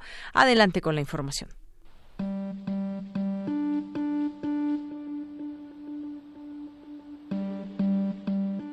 Este 30 de abril, el Museo de Ciencias Universum ofrece un gran número de actividades para conmemorar los 50 años del primer alunizaje y los 150 años de la creación de la tabla periódica. Dichas actividades empatan muy bien con el Día del Niño. ¿Por qué? Seguro has jugado a ser astronauta o científico. Bien, el Universum te ofrece juegos y otras actividades para que puedas disfrutar de la ciencia en familia. Entre las dinámicas habrá demostraciones, talleres, recorridos temáticos y charlas lúdicas que se llevarán a cabo en todas las salas del museo. Por ejemplo, a las 10 de la mañana, aventuras y desventuras científicas de la guitarra a las 11 un ajedrez gigante, o ¿qué te parece un rompecabezas sin fin para los niños? O quizá te diviertas más dando vida a Saturno. También te demostrarán cuál es la diferencia entre el agua salada y el agua dulce, o cómo es que llegan los cohetes al espacio. O bien, podrías ayudar a los científicos bajando las estrellas, o ser un físico por un día. Así que ya sabes, este 30 de abril celebra el Día del Niño Conciencia en el Universum. Para Radio UNAM, Dulce García. Muchas gracias, Dulce García, por esta información. Vamos ahora con Cindy Pérez Ramírez. Bajo el pavimento de Coyoacán y Churubusco, especialistas encontraron restos arqueológicos. Adelante, Cindy. ¿Qué tal, Deyanira? Muy buenas tardes. Me da mucho gusto saludarte. En el marco del Seminario Permanente de los Centros Históricos de la Ciudad de México, se llevó a cabo en la Casa de las Humanidades de la UNAM la conferencia Los restos arqueológicos bajo el pavimento de Coyoacán y Churubusco, en donde el investigador del Instituto de Investigaciones Antropológicas de esta Casa de Estudios, Luis Barba, se refirió a la recuperación de lo que han llamado el patrimonio invisible, y es que mediante el Laboratorio de Prospección Arqueológica de la UNAM y de las técnicas geofísicas se puede puede obtener información desde la superficie sin necesidad de excavar y esto es importante especialmente en ciudades cuyas etapas anteriores de ocupación han sido cubiertas por la urbanización moderna. Como uno de los eh, lugares más favorables para el estudio fue Coyoacán precisamente, porque hay bastantes documentos que nos hablan de ese punto en el cual eh, Cortés llega, eh, construye, vive, cuando menos durante tres años, y de ahí se va de regreso al Zócalo, a la zona del centro de la, de la ciudad, ya que la limpió, ya que derrumbó suficientes cosas, que construyó otras. Pero este es el momento eh, de transición justo entre la, el derrumbe de todas las estructuras prehispánicas en la zona y la aparición de las primeras estructuras de ya coloniales. El también coordinador del Laboratorio de Prospección Arqueológica, cuya creación fue en 1983, con el fin de incorporar, desarrollar y adaptar instrumentos, técnicas y métodos que permitan, desde la superficie, obtener e interpretar datos de los sitios arqueológicos, detalló que el laboratorio propuso en 1998 por primera vez el estudio de sitios arqueológicos enterrados bajo el pavimento de la Ciudad de México utilizando técnicas geofísicas y que recibió el apoyo del CONACYT para realizar un proyecto en Coyoacán. Hay algunas estructuras en pie que, están cubriendo eh, las estructuras anteriores y eh, lo que acabamos haciendo es, eh, después de registrar, de la misma manera que lo hicimos en el, los lugares en donde se perciben con claridad elevaciones, y hay unos más grandes, otros más pequeños, pero en todos esos casos tenemos alta probabilidad de tener estructuras debajo.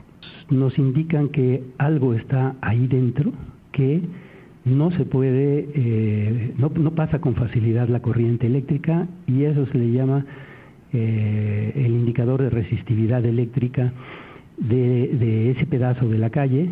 Hay otra calle que se llama Francisco Figuraco. Esta calle es una de las elevaciones más grandes, tiene cuando menos un metro, metro y medio de desnivel.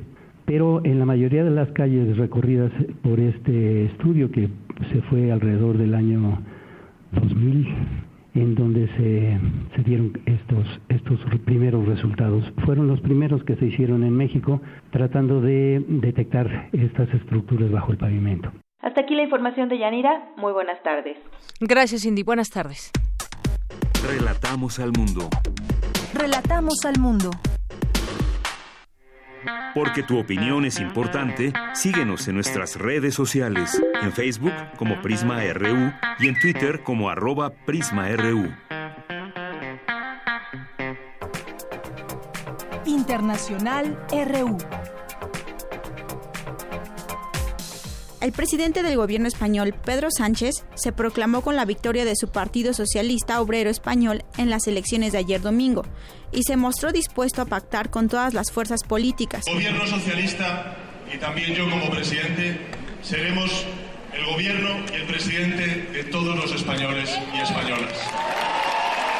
En segundo lugar, que desde nuestras ideas de izquierdas, desde nuestra posición progresista, vamos a tender la mano a todas las formaciones políticas dentro de la Constitución para lograr avanzar en justicia social, en concordia y en limpieza política.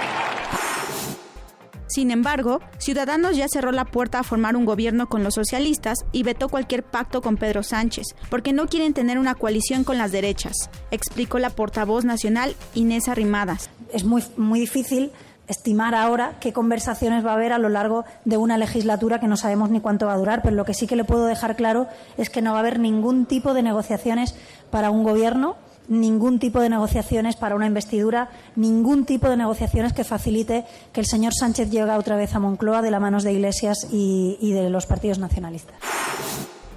A partir de hoy, todos los ciudadanos de Sri Lanka deberán caminar con el rostro descubierto, a fin de identificar con facilidad a las personas tras los atentados del domingo de Pascua que dejaron 253 muertos y más de 500 heridos. Esta medida afecta en especial a las mujeres musulmanas quienes usan la burka. El presidente de Estados Unidos, Donald Trump, afirmó que las investigaciones que el Congreso y en específico los demócratas realizan sobre su patrimonio e impuestos son con miras a las elecciones de 2020. La única forma en que puedan tener suerte es persiguiéndome constantemente con sinsentidos. Ellos quieren saber sobre cada negocio que yo he hecho. Ahora, Mueller, asumo, por 35 millones de dólares revisó mis impuestos, revisó mis finanzas, que son grandiosas, por cierto. Ustedes saben que son grandiosas. El director ejecutivo de Boeing, Dennis Muhlenberg, se disculpa por las dos tragedias aéreas en las que estuvo implicado su modelo 737 MAX. En Boeing lamentamos la pérdida de vidas en estas tragedias que siguen pesando mucho sobre nosotros. Entendemos la desolación de las familias y amigos de los pasajeros y miembros de la tripulación y extendemos nuestras más profundas condolencias a todos ellos. Por favor, únase a mí en este minuto de silencio para honrar a las 346 personas que estaban a bordo de esos dos vuelos. Japón vivirá mañana martes su primera abdicación en más de 200 años. Akihito, de 85 años, dejará de ser emperador después de 30 años de reinado.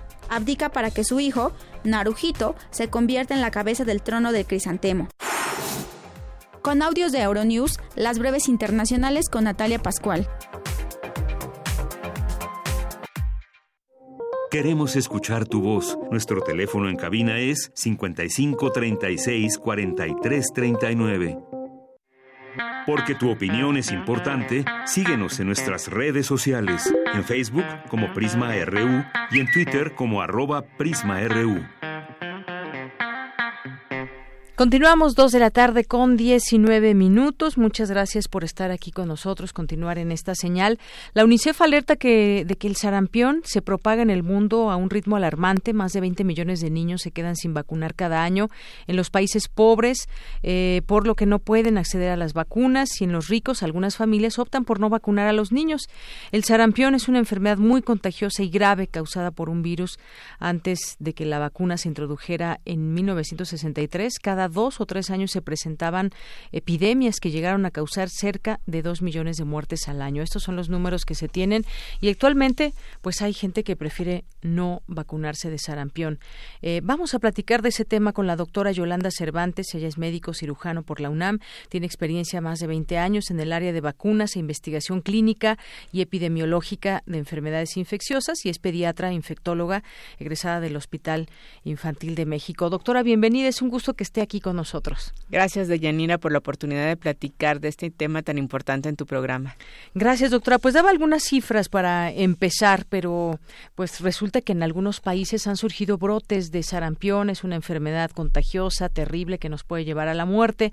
¿Cómo, pues, eh, cómo entender la importancia de vacunarnos o no? Sabemos que hay grupos también muy fuertes que tienen de pronto, pues, muchas... Eh, eh, pues situaciones, explicaciones por las cuales dicen, bueno, pues es que las vacunas no son tan buenas y si no no las ponemos no pasa nada. Sí, Deyanina, pues creo que el sarampión es en este momento una enfermedad que está alertando o está permitiendo identificar estos riesgos que son reales de cuando las personas no nos vacunamos, en este caso de sarampión.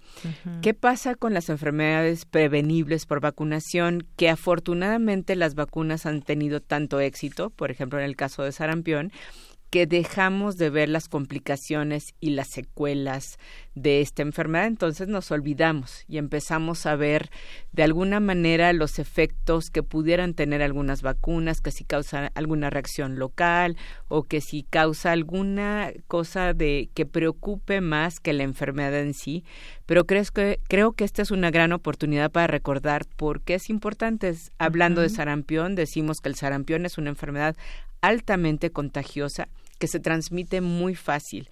Se transmite a través de las secreciones de la saliva, de la tos, del estornudo, de las secreciones, eh, digamos, de la lágrima, ¿no? Que esto puede realmente fácilmente contagiarse. Una persona que tiene la enfermedad o está contagiada de sarampión puede transmitirla a nueve de cada diez personas no vacunadas con las que esté en contacto.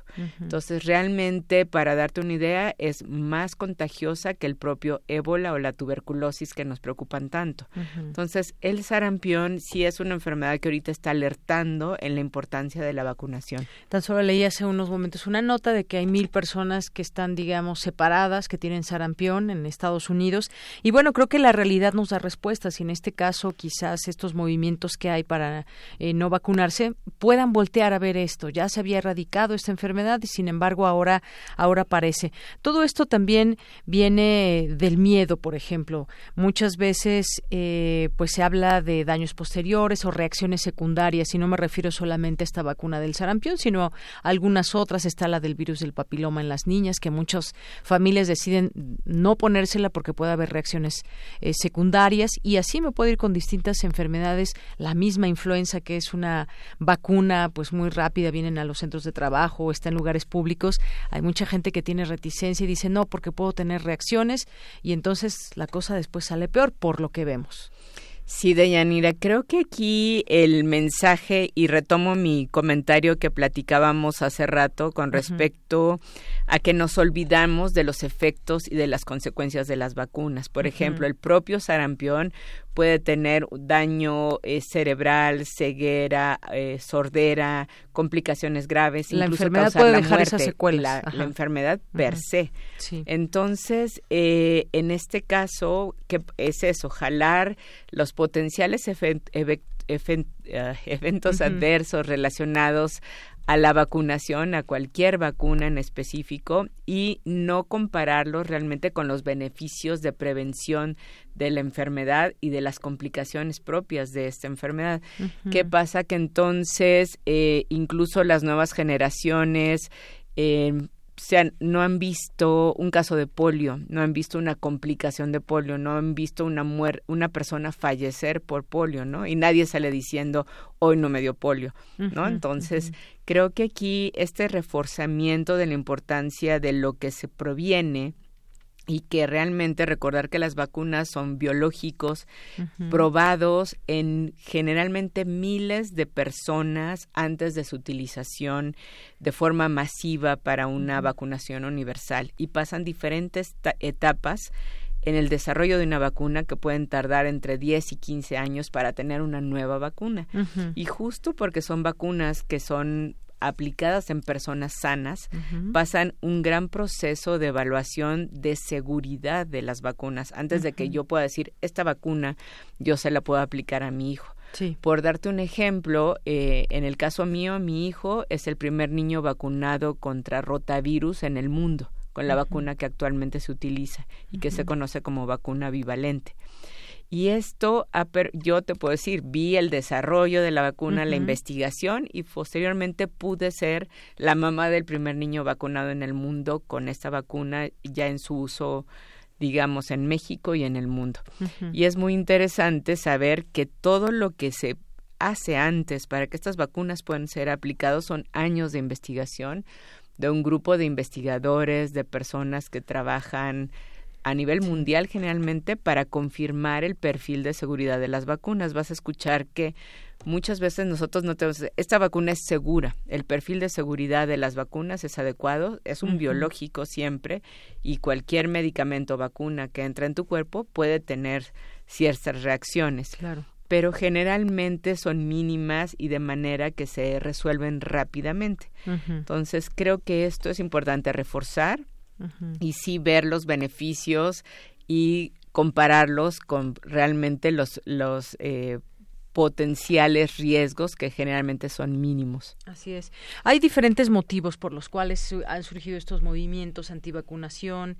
Eh, tienen mucha presencia, por ejemplo, en Internet. Muy fácilmente podemos entrar y buscar algunos de estos eh, grupos. Contiene información en la que afirma que las vacunas son la causa de enfermedades y tienen en su composición elementos tóxicos. Hay un gran número de estudios científicos rigurosos en los que se ha demostrado que las vacunas no son perjudiciales para la salud de las personas. Sin embargo, estos grupos son grandes. Incluso eh, leía que tienen mucha influencia en Estados Unidos y en Europa, por ejemplo, aún más que en, México. Y esto que usted decía, llevan un proceso las vacunas, no es solamente eh, que se hagan unas pruebas mínimas, sino que pues esa vacuna se, se utiliza en México y en muchos otros países. Hablamos de que tienen un periodo de caducidad también, que muchas de ellas se tienen que mantener en refrigeración y, y también, bueno, finalmente en cada persona quizás puede tener algún efecto eh, hay efectos secundarios que dice usted mínimos. Yo me acuerdo hay una que siempre ponían cuando éramos niños, no recuerdo en ese momento cómo se llama, creo que es la triple viral, donde la reacción era que te diera fiebre, que te enfermaras un poco, un resfriado y demás, y que, pues bueno, pero te protegía de, de, otras enfermedades, ¿no? Que era una reacción normal hasta cierto punto. Se sabía que esa inyección era, no sé si todavía eh, se mm, genera esa reacción, pero Sí, creo de Janina que me estás practicando en este caso de la triple bacteriana, que era como más reactogénica porque tenía la vortegela pertussis, esta, que daba más reacciones y era normal que te dijeran que ibas a tener fiebre, ¿no? Cada vez hay menos, eh, digamos, cada vez las, las vacunas, eh, como tú bien mencionas, tienen este proceso de evaluación de seguridad Vuelvo a mi ejemplo que platiqué previamente de la vacuna de rotavirus. Antes de su utilización a nivel masiva fue probada en más de 130 mil niños en el mundo. Y una vez que se implementó la vacunación en México, porque también hay un seguimiento posterior de las vacunas, de, de, cómo se comportan ya en la vida real, porque se prueban en estudios clínicos controlados en un gran número de niños o de, de, personas, depende de la edad de la vacuna, pero después hay un seguimiento. Por ejemplo, para esta vacuna en particular, se siguieron 1.5 millones de niños durante tres años en el Instituto Mexicano del Seguro Social para confirmar el perfil de seguridad. Y esto es un ejemplo de México. Hay ejemplos en el mundo creo que destacando estas fortalezas de las vacunas y de su seguridad, en este caso puntual, que estamos hablando del sarampión, pues sabemos que tenemos vacuna triple viral, en este caso sí, es triple viral, sarampión, rubiola, parotiditis, que está indicada para la vacunación tanto de los niños, porque los niños reciben dos dosis al año y a los seis años de edad eh, en, en nuestro país, ¿no? Y eh, también hay una indicación, por ejemplo, en adolescentes y también la tenemos, por ejemplo, si vas a si vas a viajar, ¿no? Las personas que no están seguras si tienen sus dos dosis de vacuna triple viral, sarampión, rubiola, parotitis, pueden revisar sus esquemas de, o deben de revisar sus esquemas de vacunación antes de ir a estos países que tú me comentas como Estados Unidos o algunos países de Europa donde definitivamente los brotes de sarampión son eh, muy graves y ahorita pues realmente están causando complicaciones y muertes. Claro, esto es muy importante lo que dice. Además hay una cartilla que a lo largo de los años se ha ido perfeccionando, han ido cambiando algunas cosas, se han agregado algunas otras vacunas, eh, va cambiando. Pero ahora, por ejemplo, pues yo difícilmente quizás encuentre mi cartilla de vacunación y yo sé que en esa situación estarán tal vez muchas personas adultas. Ahora que surgió lo del sarampión, eh, ¿qué, debemos hacer nosotros? O sea, ¿Debemos vacunarnos? ¿Los adultos debemos ir al centro eh, de salubridad o qué debemos de hacer si no recordamos? O aunque ya la tengamos, ¿debemos vacunarnos? ¿Qué, qué se hace en este caso del sarampión? Mira, las recomendaciones en este caso, por ejemplo, los adultos nacidos antes del 57 generalmente estuvieron ya expuestos o tuvieran la enfermedad, está ahí no hay una indicación, por ejemplo, de vacunación. Posteriormente, se recomienda sí hacer memoria, buscar cartilla, ver si realmente tuviste las dos dosis, porque realmente si tuviste las dos dosis ya no es necesaria una siguiente dosis.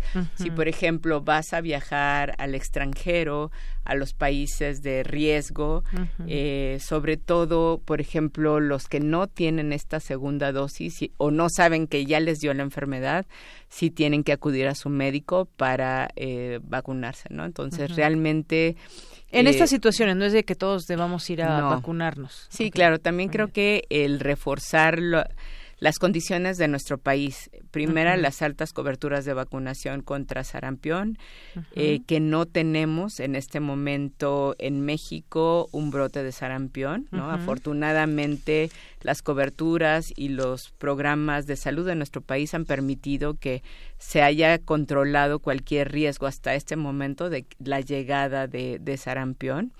Hemos tenido algunos casos de sarampión importados que no han que no se han ampliado, incluso hay publicaciones al respecto. Ahí no sé si tengo tiempo de, platicarte al respecto de un caso de de sarampión importado que vino de, de Reino Unido de vacaciones a Cancún sin saber que estaban eh, contagiados de sarampión, estuvieron en la alberca, ¿no? Cualquier cosa puede, digamos que tranquilitos pensando, no sabían que estaban enfermos. Y al final contagiaron personas que fueron de regreso a sus países, a Estados Unidos y Canadá, y mm, desarrollaron el sarampión en sus países. Después de haber venido a México, estar en contacto con este caso de este niño inglés, pero en nuestro país no tuvimos casos secundarios. Es un ejemplo de cómo realmente el sarampión va a encontrar a las personas no vacunadas en donde estén. Entonces creo que ahí sí es un mensaje para reflexionar. Nosotros si vamos a viajar a los países donde están estos brotes, pues sí ser muy conscientes de la revisión de las cartillas de vacunación. Así es. Bueno, pues aquí dice, por ejemplo, este este dato, la tasa de vacunación a la que aspiraba la Organización Mundial de la Salud era del 90%, pero ha caído en Europa y en Estados Unidos por los movimientos antivacunas, provocando que haya brotes de epidemia de sarampión, sobre todo esta es la enfermedad que ha salido, digamos, eh, que ha saltado a la fama mundial por este estos casos que ya pues se pensaba además en qué países, ¿no?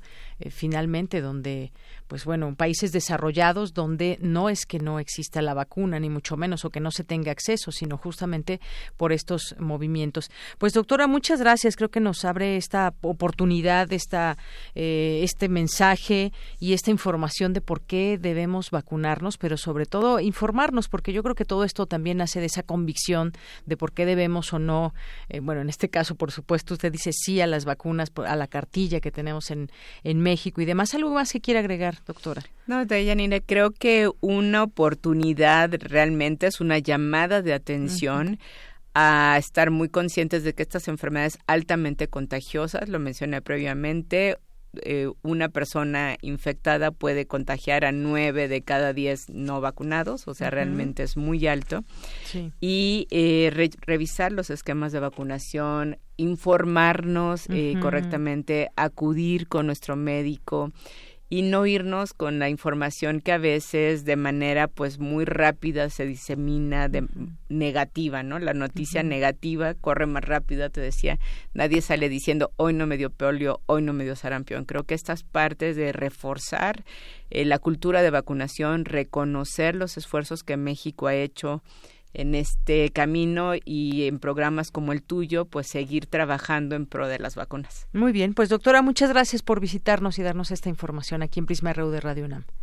Gracias. Hasta luego. Fue la doctora Yolanda Cervantes, médico cirujano por la UNAM. Tiene experiencia más de 20 años en el área de vacunas e investigación clínica y epidemiológica de enfermedades infecciosas y es pediatra infectóloga egresada del Hospital Infantil de México. Continuamos.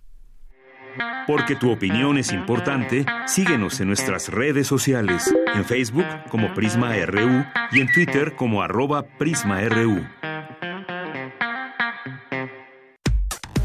Relatamos al mundo. Relatamos al mundo. Queremos escuchar tu voz. Nuestro teléfono en cabina es 55 36 43 39.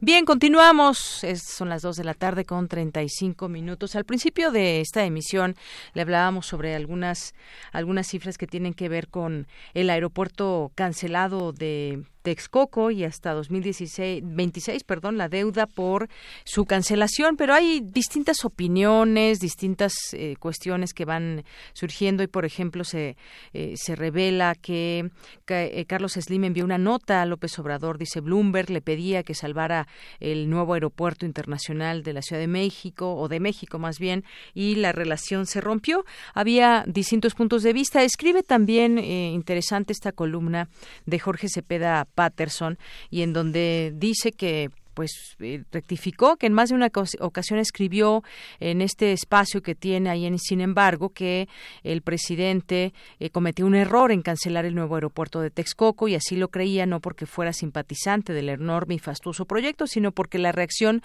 que provocaría y la factura política a pagar pensó que convenía mejor guardar las batallas con el sector empresarial para otras causas, ahorrarse el dinero de las compensaciones que requería clausurarlo y ofrecer a la iniciativa privada eh, que lo terminasen ellos y ahorrar así dinero del erario. Dijo, fue muy costoso políticamente para López Obrador echar para atrás un proyecto que llevaba ya un 30% de avance a cambio de una propuesta, que es la de Santa Lucía, que parecía eh, resultado más de un capricho que de una investigación financiera ambiental y aeronáutica profunda.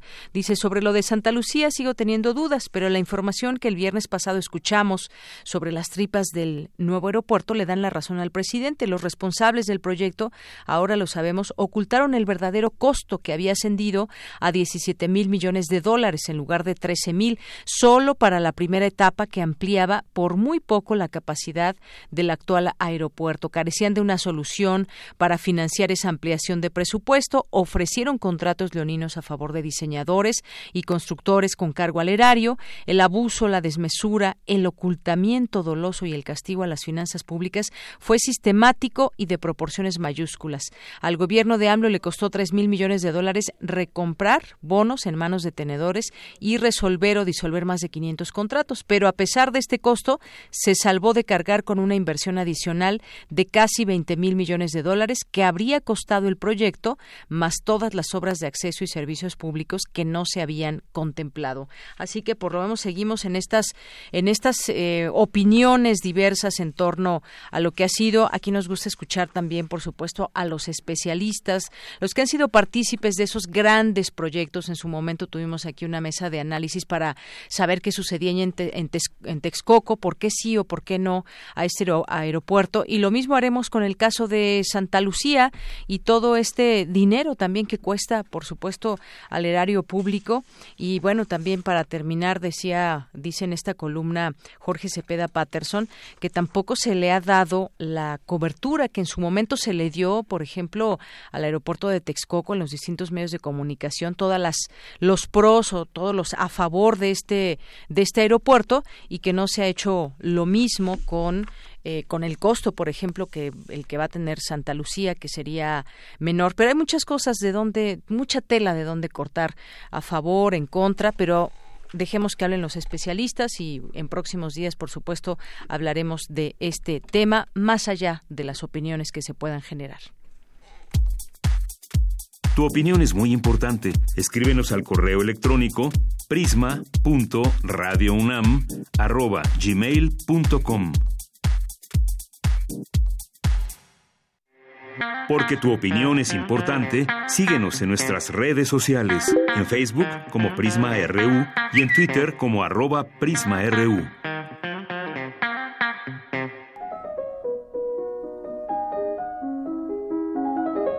Cartografía RU con Otto Cázares.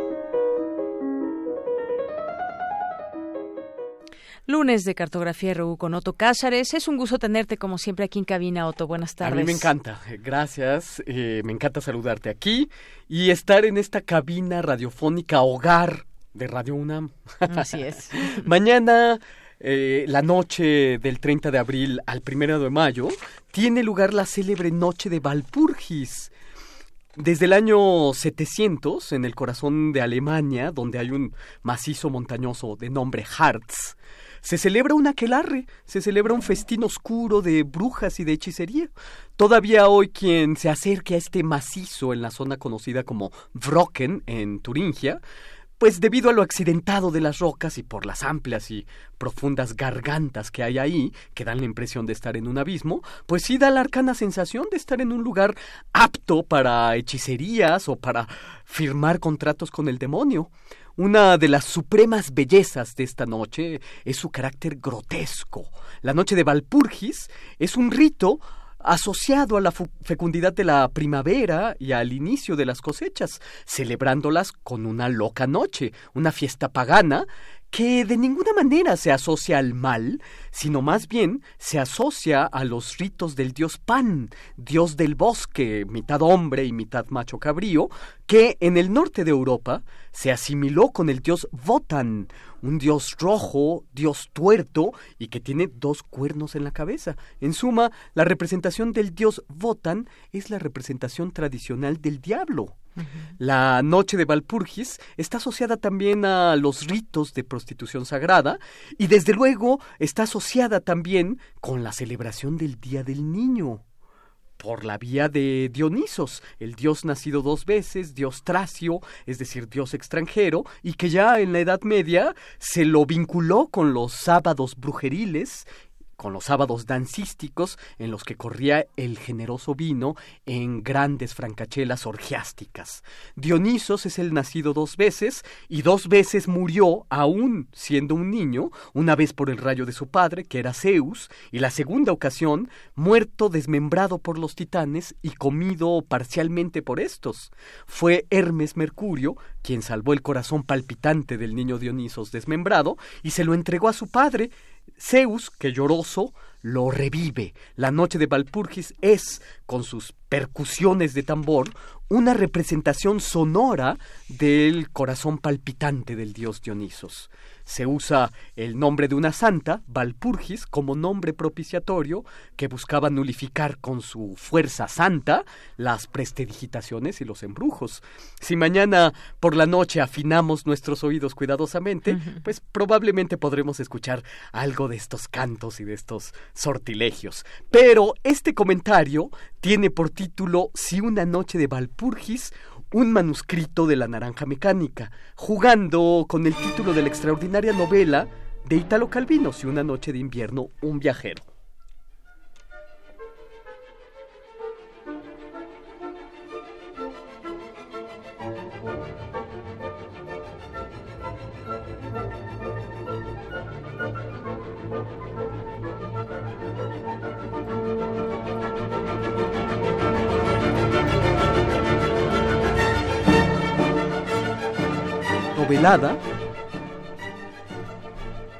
Hay obras artísticas que nos confrontan con el mal.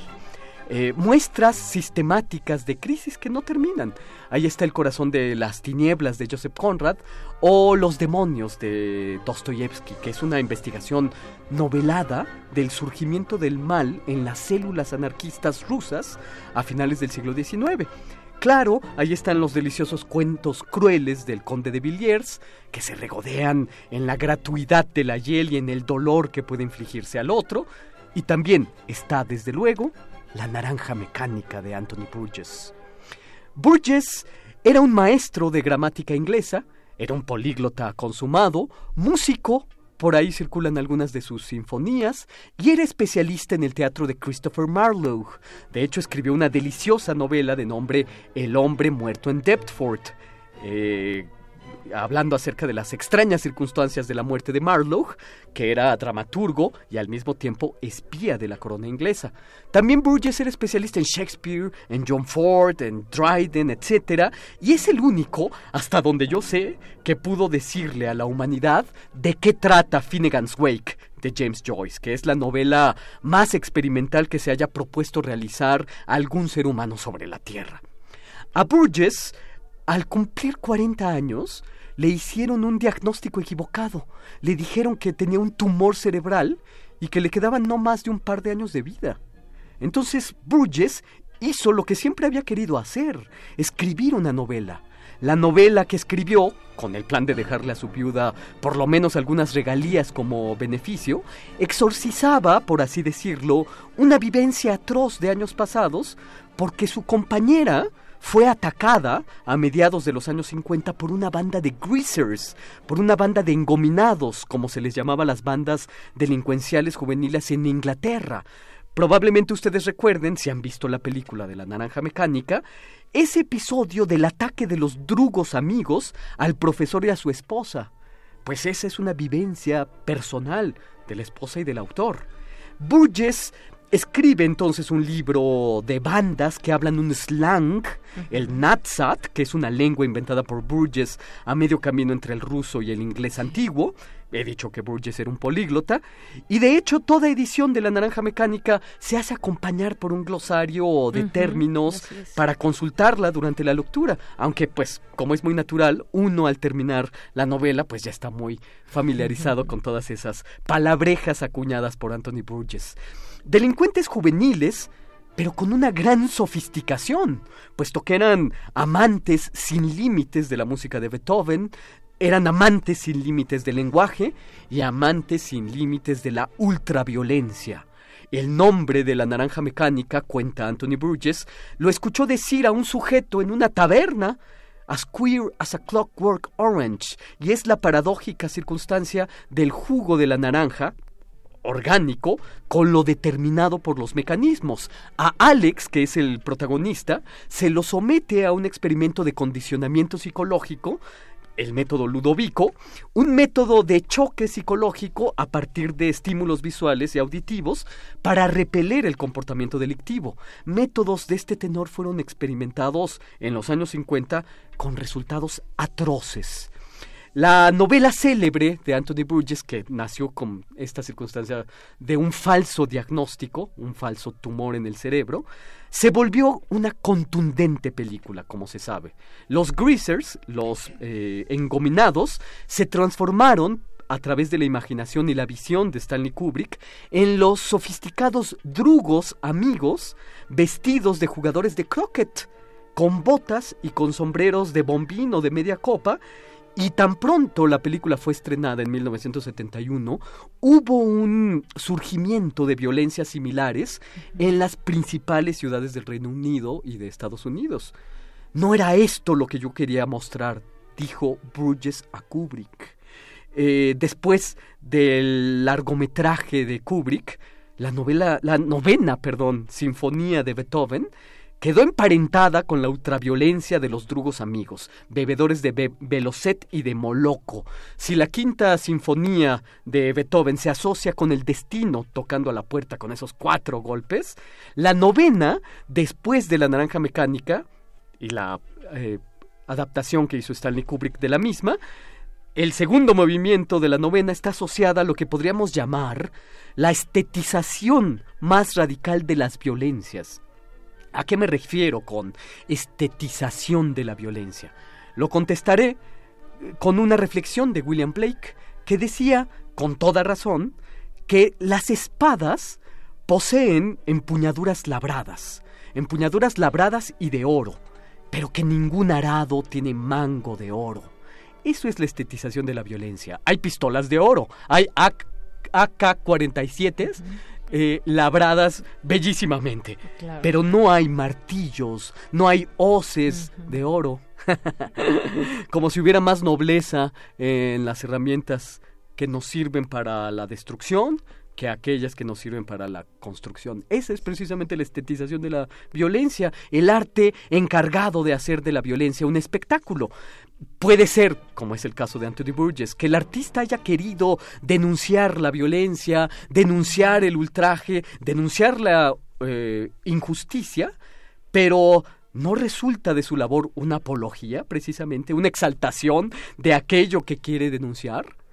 Al pacifista entonces le sale el tiro por la culata. Por eso Burgess nunca quedó satisfecho con los resultados de la adaptación de la película de Stanley Kubrick. Nunca quedó satisfecho. Y acaba de encontrarse entre las miles y miles de páginas de legajos y de manuscritos del archivo Burgess la continuación inédita de las andanzas de Alex después del tratamiento ludovico. Eh, a mí me emociona mucho esta eh, este hallazgo, porque es la respuesta a su propio éxito como escritor. Anthony Burgess decía, se lamentaba del éxito de su novela porque escribió muchas más novelas, el diagnóstico era equivocado y tuvo una larga vida y escribió muchos, mucho material. Mucho de ello eh, que no ha sido traducido al español, por cierto. Eh, y siempre se quejó de su éxito y del éxito que le procuró la eh, insatisfactoria para él lectura que hizo eh, Stanley Kubrick de su novela. De modo que esta es la respuesta al éxito desmedido de una de las películas más inquietantes de la segunda mitad del siglo XX. Y esto es lo que yo tengo que decir este lunes 29 de abril de 2019.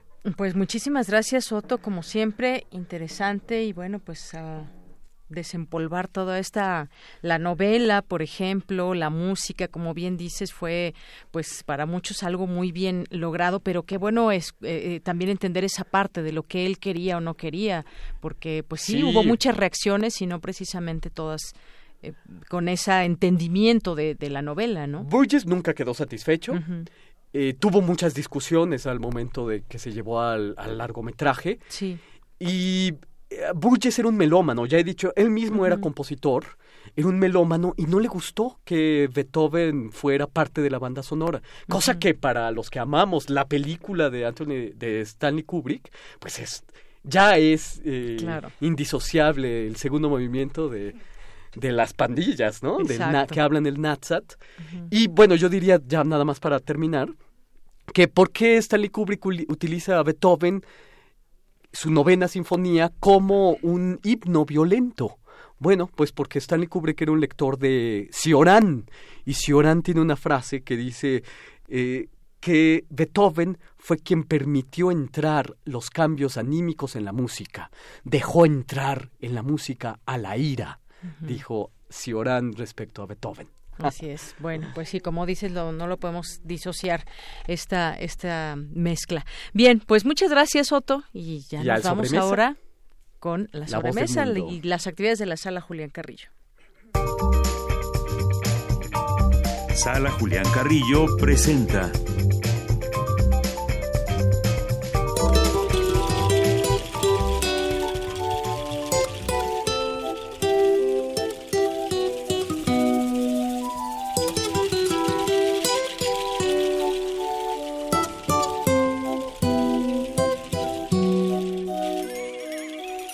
Bueno, pues ya estamos aquí con Montserrat Muñoz. ¿Cómo estás, Monse? Muy buenas La voz tardes. Del mundo con unos grandes lentes. Hola, los lentes son tuyos y la visión es de todos ustedes. La visión que justo nos lleva a la pasión, a la pasión que compartimos aquí en la sala Julián Carrillo de Radio Universidad. Ahora sí tenemos bastantes anuncios, invitaciones, estrenos, así que voy a intentar dosificar la información, pero sepan que aquí en Radio Universidad, donde estamos en nuestras instalaciones, en Adolfo Prieto número 133.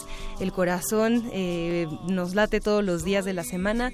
De lunes a viernes tenemos una agenda cultural para y por ustedes, así que vayan y corran y denle like en su teléfono celular a la página de Facebook, Sala Julián Carrillo, Radio Universidad y bueno, tenemos una invitación primero a un curso, bueno, dos cursos. El primero es sobre la ilustración y el dibujo, lo imparte Anayansi RG, son los últimos días que tienen para inscribirse. Será los martes y los viernes. Comenzamos el primer martes de mayo. Y justo ayer encontraba entre mis libros un, tesoro que tengo de Otto Cázares, porque él es un gran dibujante. Entonces, eh, nunca me he explicado, por ejemplo, cómo es que del ojo nos surge ahí y la mano una visión, ¿no? Entonces, si ustedes están interesados, por favor, acérquense a este curso que, bueno, pues promete técnicas de dibujo, promete también una integración entre los que son apasionados de esta arte y pues también eh, conocer la narrativa ¿no? del dibujo.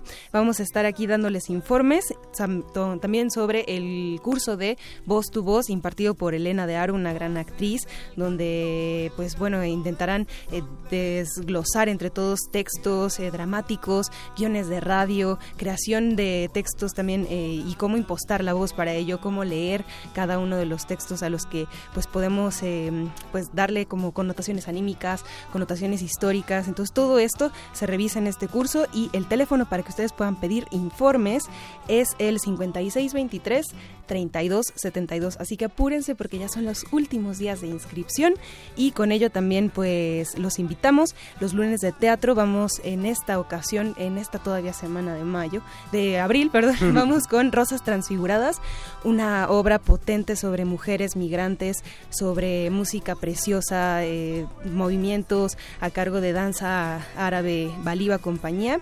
Es la última función, los queremos súper invitar, por favor no se lo pierdan. Si pueden traer a todas las mujeres de su familia, a todas sus amigas, eh, vale mucho la pena. Por favor vengan a conocer Rosas Transfiguradas. Y el próximo lunes tenemos una obra de tu favorito, a Jorge Gidi. ah, sí es cierto. Se llama Vamos Tierra Adentro por el Camino Real, donde exploran una puesta en escena, una conferencia sobre la Ruta de la Plata. Entonces, pues también hay que venir, por favor, lunes de teatro. Los martes son de danza y ahora ahora tenemos también ya el cierre de Bajo Confianza, una pentalogía eh, cabaretesca en el norte de la, del país. Habla del narcotráfico, pero lo hace con bastante eh, humor, con sátira, con estas herramientas del teatro y de la danza de una compañía muy joven. Así que vengan, por favor. Es la última oportunidad que tienen de conocer esta saga. Y los próximos martes tendremos a De Ficciones, del Tártaro a los Elíseos, que es una puesta en escena igual de, de Baliba Danza eh, compañía, pero con la peculiaridad de que aborda la temática de tres mujeres que han sido eh, asesinadas y a través del inframundo y de ser valientes regresan a el mundo de los bienaventurados. Uf. Entonces, con esta premisa, los invitamos, por favor. Eh, y hablando de mujeres, también que han puesto el ojo y el sentimiento en la cámara, tenemos Mujeres Pintando con Luz, directoras de cine mexicanas, que comenzamos el miércoles 8, porque el miércoles que viene, eh, pues no hay clases, parece ser, que es primero de mayo. Entonces, no vamos a abrir ese día la sala Julián Carrillo, Pero sí tenemos al próximo director, eh, a la directora Yulene Olaizola, con esta película. Ella es muy pues galardonada por el FICUNAM, porque también ha ganado muchos premios siendo una directora muy joven. Y pues también el 22 tendremos a Eva Villaseñor. Oh. ¿Tú la conoces, Soto? Sí, claro. Dirigió M, un documental sobre su hermano rapero en Aguascalientes, entonces estará por aquí también con nosotros acompañándonos en este cine club. También, eh, bueno, Escucharon luego las 400 voces de los Revueltas, conciertos de la Facultad de Música que tendremos los días jueves. Estos eh, conciertos, junto con los de Intersecciones, son de entrada libre. Por favor, vengan. El número eh, del 2, el 2 de, de, abril, de mayo, perdón, tenemos al trío Matices, violín, clarinete y piano de conciertos de la Facultad de Música. Estos se van a realizar los días jueves a las 8 y se transmiten los días sábado a las 4 de la tarde. Así que ustedes van a poder escuchar si es que no vienen. Y bueno, en Intersecciones tenemos este 3 de mayo a Los Revueltas, una grandísima banda de rock, folk, pop, fusión. Están muy loquitos y presentan esta fusión de ritmos que también hablan de nuestras lenguas madre y de lenguas que han sido pues perdidas en, en nuestra historia como mexicanos. Conviene mucho escuchar las 400 voces de Los Revueltas y también ya por último los otros libros, dirección... Eh, bueno, ya, ya vienen los otros editoriales, justo. Ah, Séptima Tianguis de la Diversidad Textual, viernes 17, sábado 18 y domingo 19, con editoriales nuevas, independientes, lo que se tiene que conocer sobre libros que son más que un objeto, un sentimiento. Ustedes han venido, cuéntenos su experiencia. Oh, sí, cómo no. Ahí, Sí, a- sí, a- sí. a- en los otros libros me dejo mi, mi salario. Todas tus quincenas. Oye, pero en vengan también efecto. con niños y todo, porque hay de- hay para todos. Yo también Sí, siempre sí, vengo y hay muchas feria cosas. que yo cele- celebro. Son- Bueno, qué semana más celebrable, ¿eh? Ya me he hecho Sí, maratones también aquí con ustedes, muchachos. Pero todo es para invitarlos, todo es para decirles que tenemos cursos, actividades, danzo, danza, teatro, cine club, conciertos, todo es de entrada libre. La mayoría de las actividades son para toda la familia, así que visítenos, conozcan las redes sociales, denle like o asistiré en los eventos de, la, de las redes sociales, por supuesto, de Radio Universidad. Y cuéntenos si han venido a la sala Julián Carrillo. Es, sería muy bueno que alguien cuente su experiencia, ¿no? Aquí. Claro. ¿Qué tal? Experiencias en el hogar. Porque esto es un hogar. Yo insisto, esta cabina radiofónica lo es y la sala Julián Carrillo también. Nuestra casa, La nuestro corazón. casa. Así es. Bueno, pues muchísimas gracias, Monserrat Muñoz. Gracias, Otto Gracias. Cázares. Hasta el próximo Pero lunes. sobre todo gracias a ustedes, Radio Escuchas, que aquí los vemos muy activos. Ahorita comentamos también todo lo que nos han escrito. Gracias, mi nombre es Deyanira Morán y en nombre de todo el equipo, gracias, buenas tardes, buen provecho y hasta mañana.